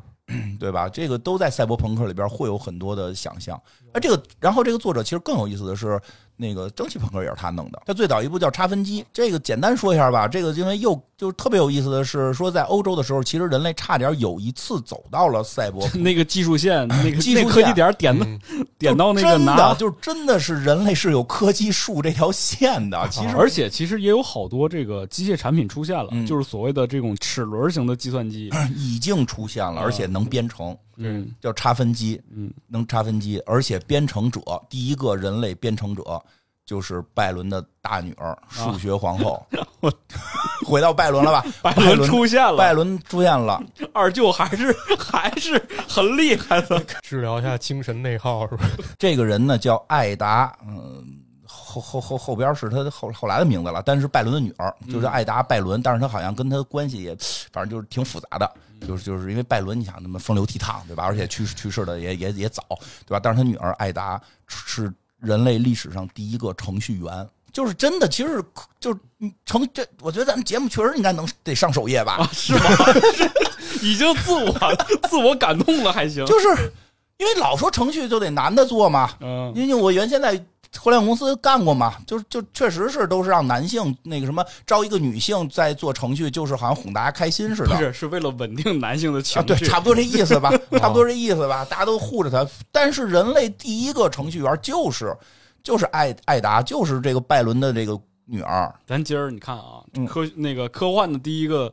作者是对吧啊？女性，女性啊然后第一个程序员也是女也是女性。性啊，对吧？她就是那会儿已经有编程了，什么子程什么子程序什么这种概念已经全有了。就这这现实啊，这是现实历史是这样，嗯，现实历史是这样。但是后来呢，他这个东西还没弄完呢，人家那边那边的，那边电的弄出来了，嗯那，边电的弄出来了，它这个插分机就用不上了嗯。就用不上了。但是说，如果电的那边发展的慢一点，很可能人类会走向蒸汽朋克的对，状态。就是主要可能没有二战的话，就啊，真是呃因为二战的影响，图灵那嘛个图灵给这东西弄出来了加速了一下。对本来图灵可能没想研究这 个，对，嗯是所以这个插分机就是差一点儿。其实好像插分机更更早之后，好像是是反正也是是没有没有往再下往下推行，实际上当时已经已经差一点儿就整整出来了。所以就是他们就开始构想了一个世界，就是那个也是这个作者威廉吉布森构想了一个世界，那个世界特别有意思，呃。没走出电的世界来，就走的是玩这个，玩蒸汽嗯插分机这个，靠蒸汽动力，通过齿轮搞当电脑，就是那、嗯就是蒸汽脑，玩蒸汽脑，然后气蒸脑汽脑的情况下，那么气脑，最早这个艾达就是在这个这个就是为什么说刚才说现实生活中艾达是第一个程序员，就是他最早的时候就是在查分机上做的程序嗯编的程。那那在这个故事里边是以这条线走下去了，没有后边图灵什么事儿了。那么艾达将成就是一直是他来主控着整个英国的编程，啊就成为了英英国的程序女王，就特别厉害。他的爸爸没死，顺理成章成为了首没相死，啊，。啊，成为了首相就就拜伦当首相，啊半轮，当首相了，哎，就走了那么一条架空历史线，嗯，架空历史线，就这条线就走出了蒸汽朋克，嗯，这就蒸汽朋克是从这儿来的。哎，都说起来架架空历史线，其实也是有传承啊，啊，架空历史线也是菲利普迪克他们开始玩出来的，对，那个高保奇人，高保奇人》。对《高保奇人》真的是本奇书，就大家可以是是去是看看，写的太好最后什么易经什么的了啊，，对对，就就当然那个菲利普迪克确实会易经嗯，啊，挺厉害的， 确实会的。中国文化他还挺是喜博大欢他精深，挺喜欢中国文化的，嗯，那是在哪本书里边还写了什么锦囊妙计什么的，就明显应该也是看过三国的啊，嗯，就挺有意思的，所以这个就是到了蒸蒸汽朋克这块儿，基本上到这儿主线的这个世界观就是科幻，一般讲科幻发展史，一般也就讲到这儿差不多就结束，嗯然后就进入近现代的了，就是开始我们熟悉的这些，就是尼尔盖曼啊，就是特德江啊，就是就是这些就出现了嘛。因为尼尔盖曼实际上确实是影响了一部分的点在哪儿，真的现在好像科幻跟奇幻不是特别分，嗯，分的不太狠，分的不厉害。为什么呢？就是就我给你举例子吧，就拿这个美国众神来讲，它可以当成一个例子，就是到底科幻的什么是科幻，什么是奇幻，就这应该是有一个区分。因为有时候我也看过一些作品，小时候看过一些作品，比如比如那叫《丁丁大战孙悟空》吧，啊丁丁战猴王看过就有这个啊，吧？看过你看完之后，你觉得它不科幻？你不知道你看没看过动我画没片儿？看过你看过哈？就是看过就是孙悟空啪七十二变，然后啪这变出一果子来，丁丁掏出一把钥匙，这把钥匙是从一本书里出来的，这本书叫《知识就是力量》，就是啪啪啪四个字儿一闪，知识就是不是就是一堆字儿一闪，就是 几个字儿一闪，化成一把钥匙，拿着这把钥匙指地，啪地长出一棵树来，上边儿什么桃子、李子、李子、栗子、梨全有。好嘛，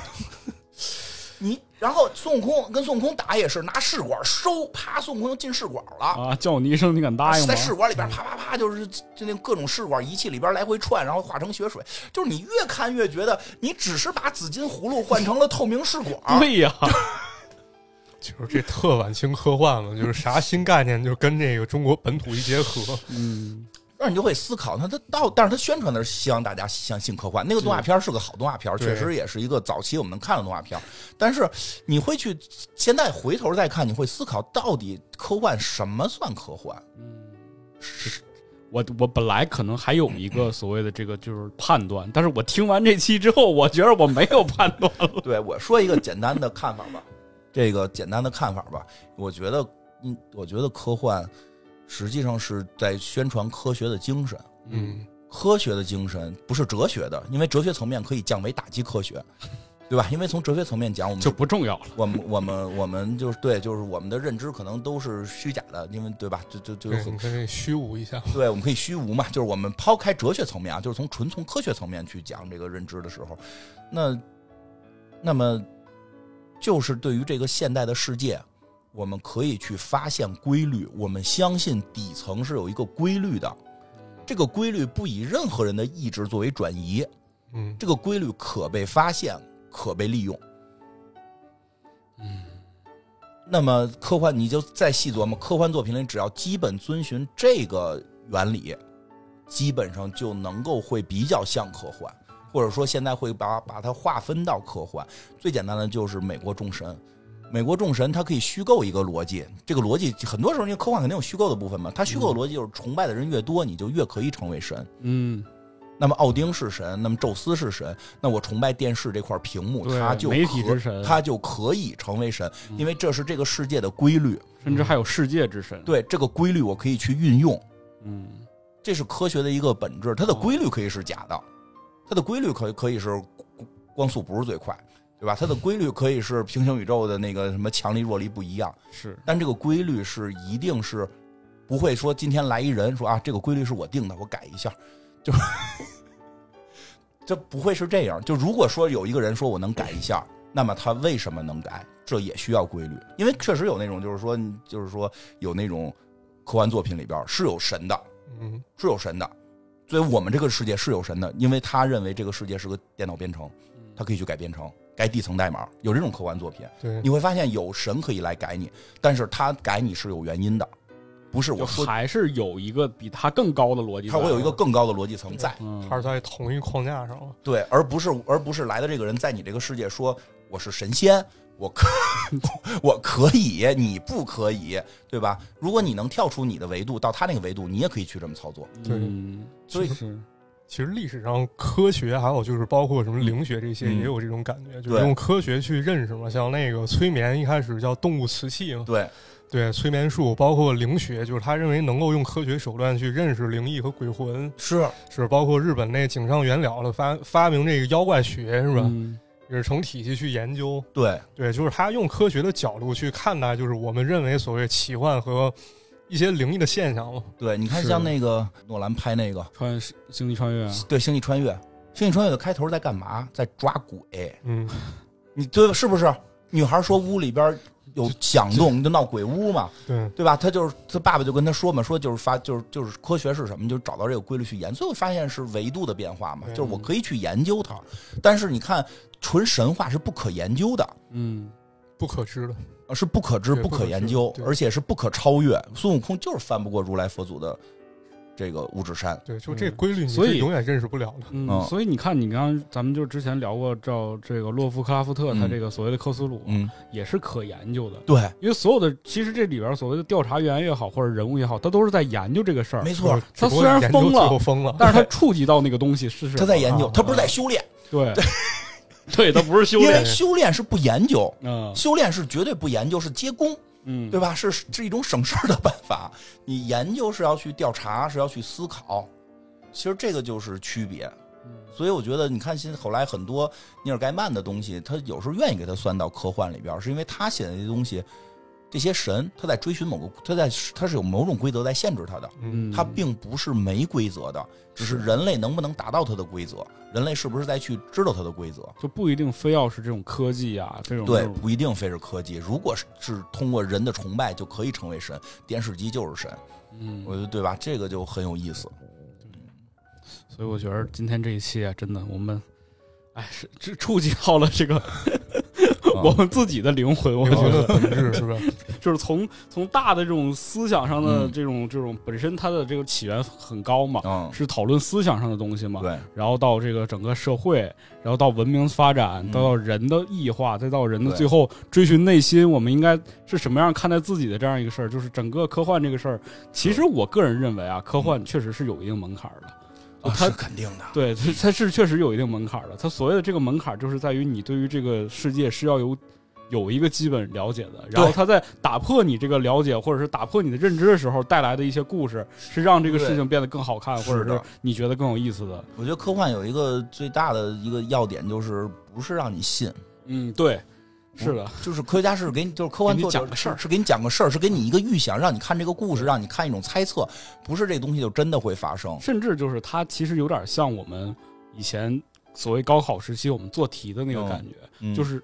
你可以有你的解法，他可以有他的解法。啊数好学多题 啊，对好多这个所谓的这个好的作家，其实就是他解的特别漂亮是的，啊。解就法老师拿着这个就说这都不是标准答案，而这就应该是那个就是拿去研究的那个嗯这个感觉了。对对对，有机会来说，确实是他们就是要解解很多悖论，嗯，就是解悖论，就是能解出一个悖论是一个好的科幻作品。是的，是的。嗯，反正这期非常还是非常高兴啊，能够请到院长来哎跟我们聊一聊这个整个科幻的发展。不能说嗯我们面面俱到吧，差但太远是了，对差太远了，只是讲了几个最主要的对人，物但是我觉得是有趣的。嗯我觉得我们这个节目本身就是希望能够给大家讲一些有趣的故事嘛。我觉得对对今天所有的这些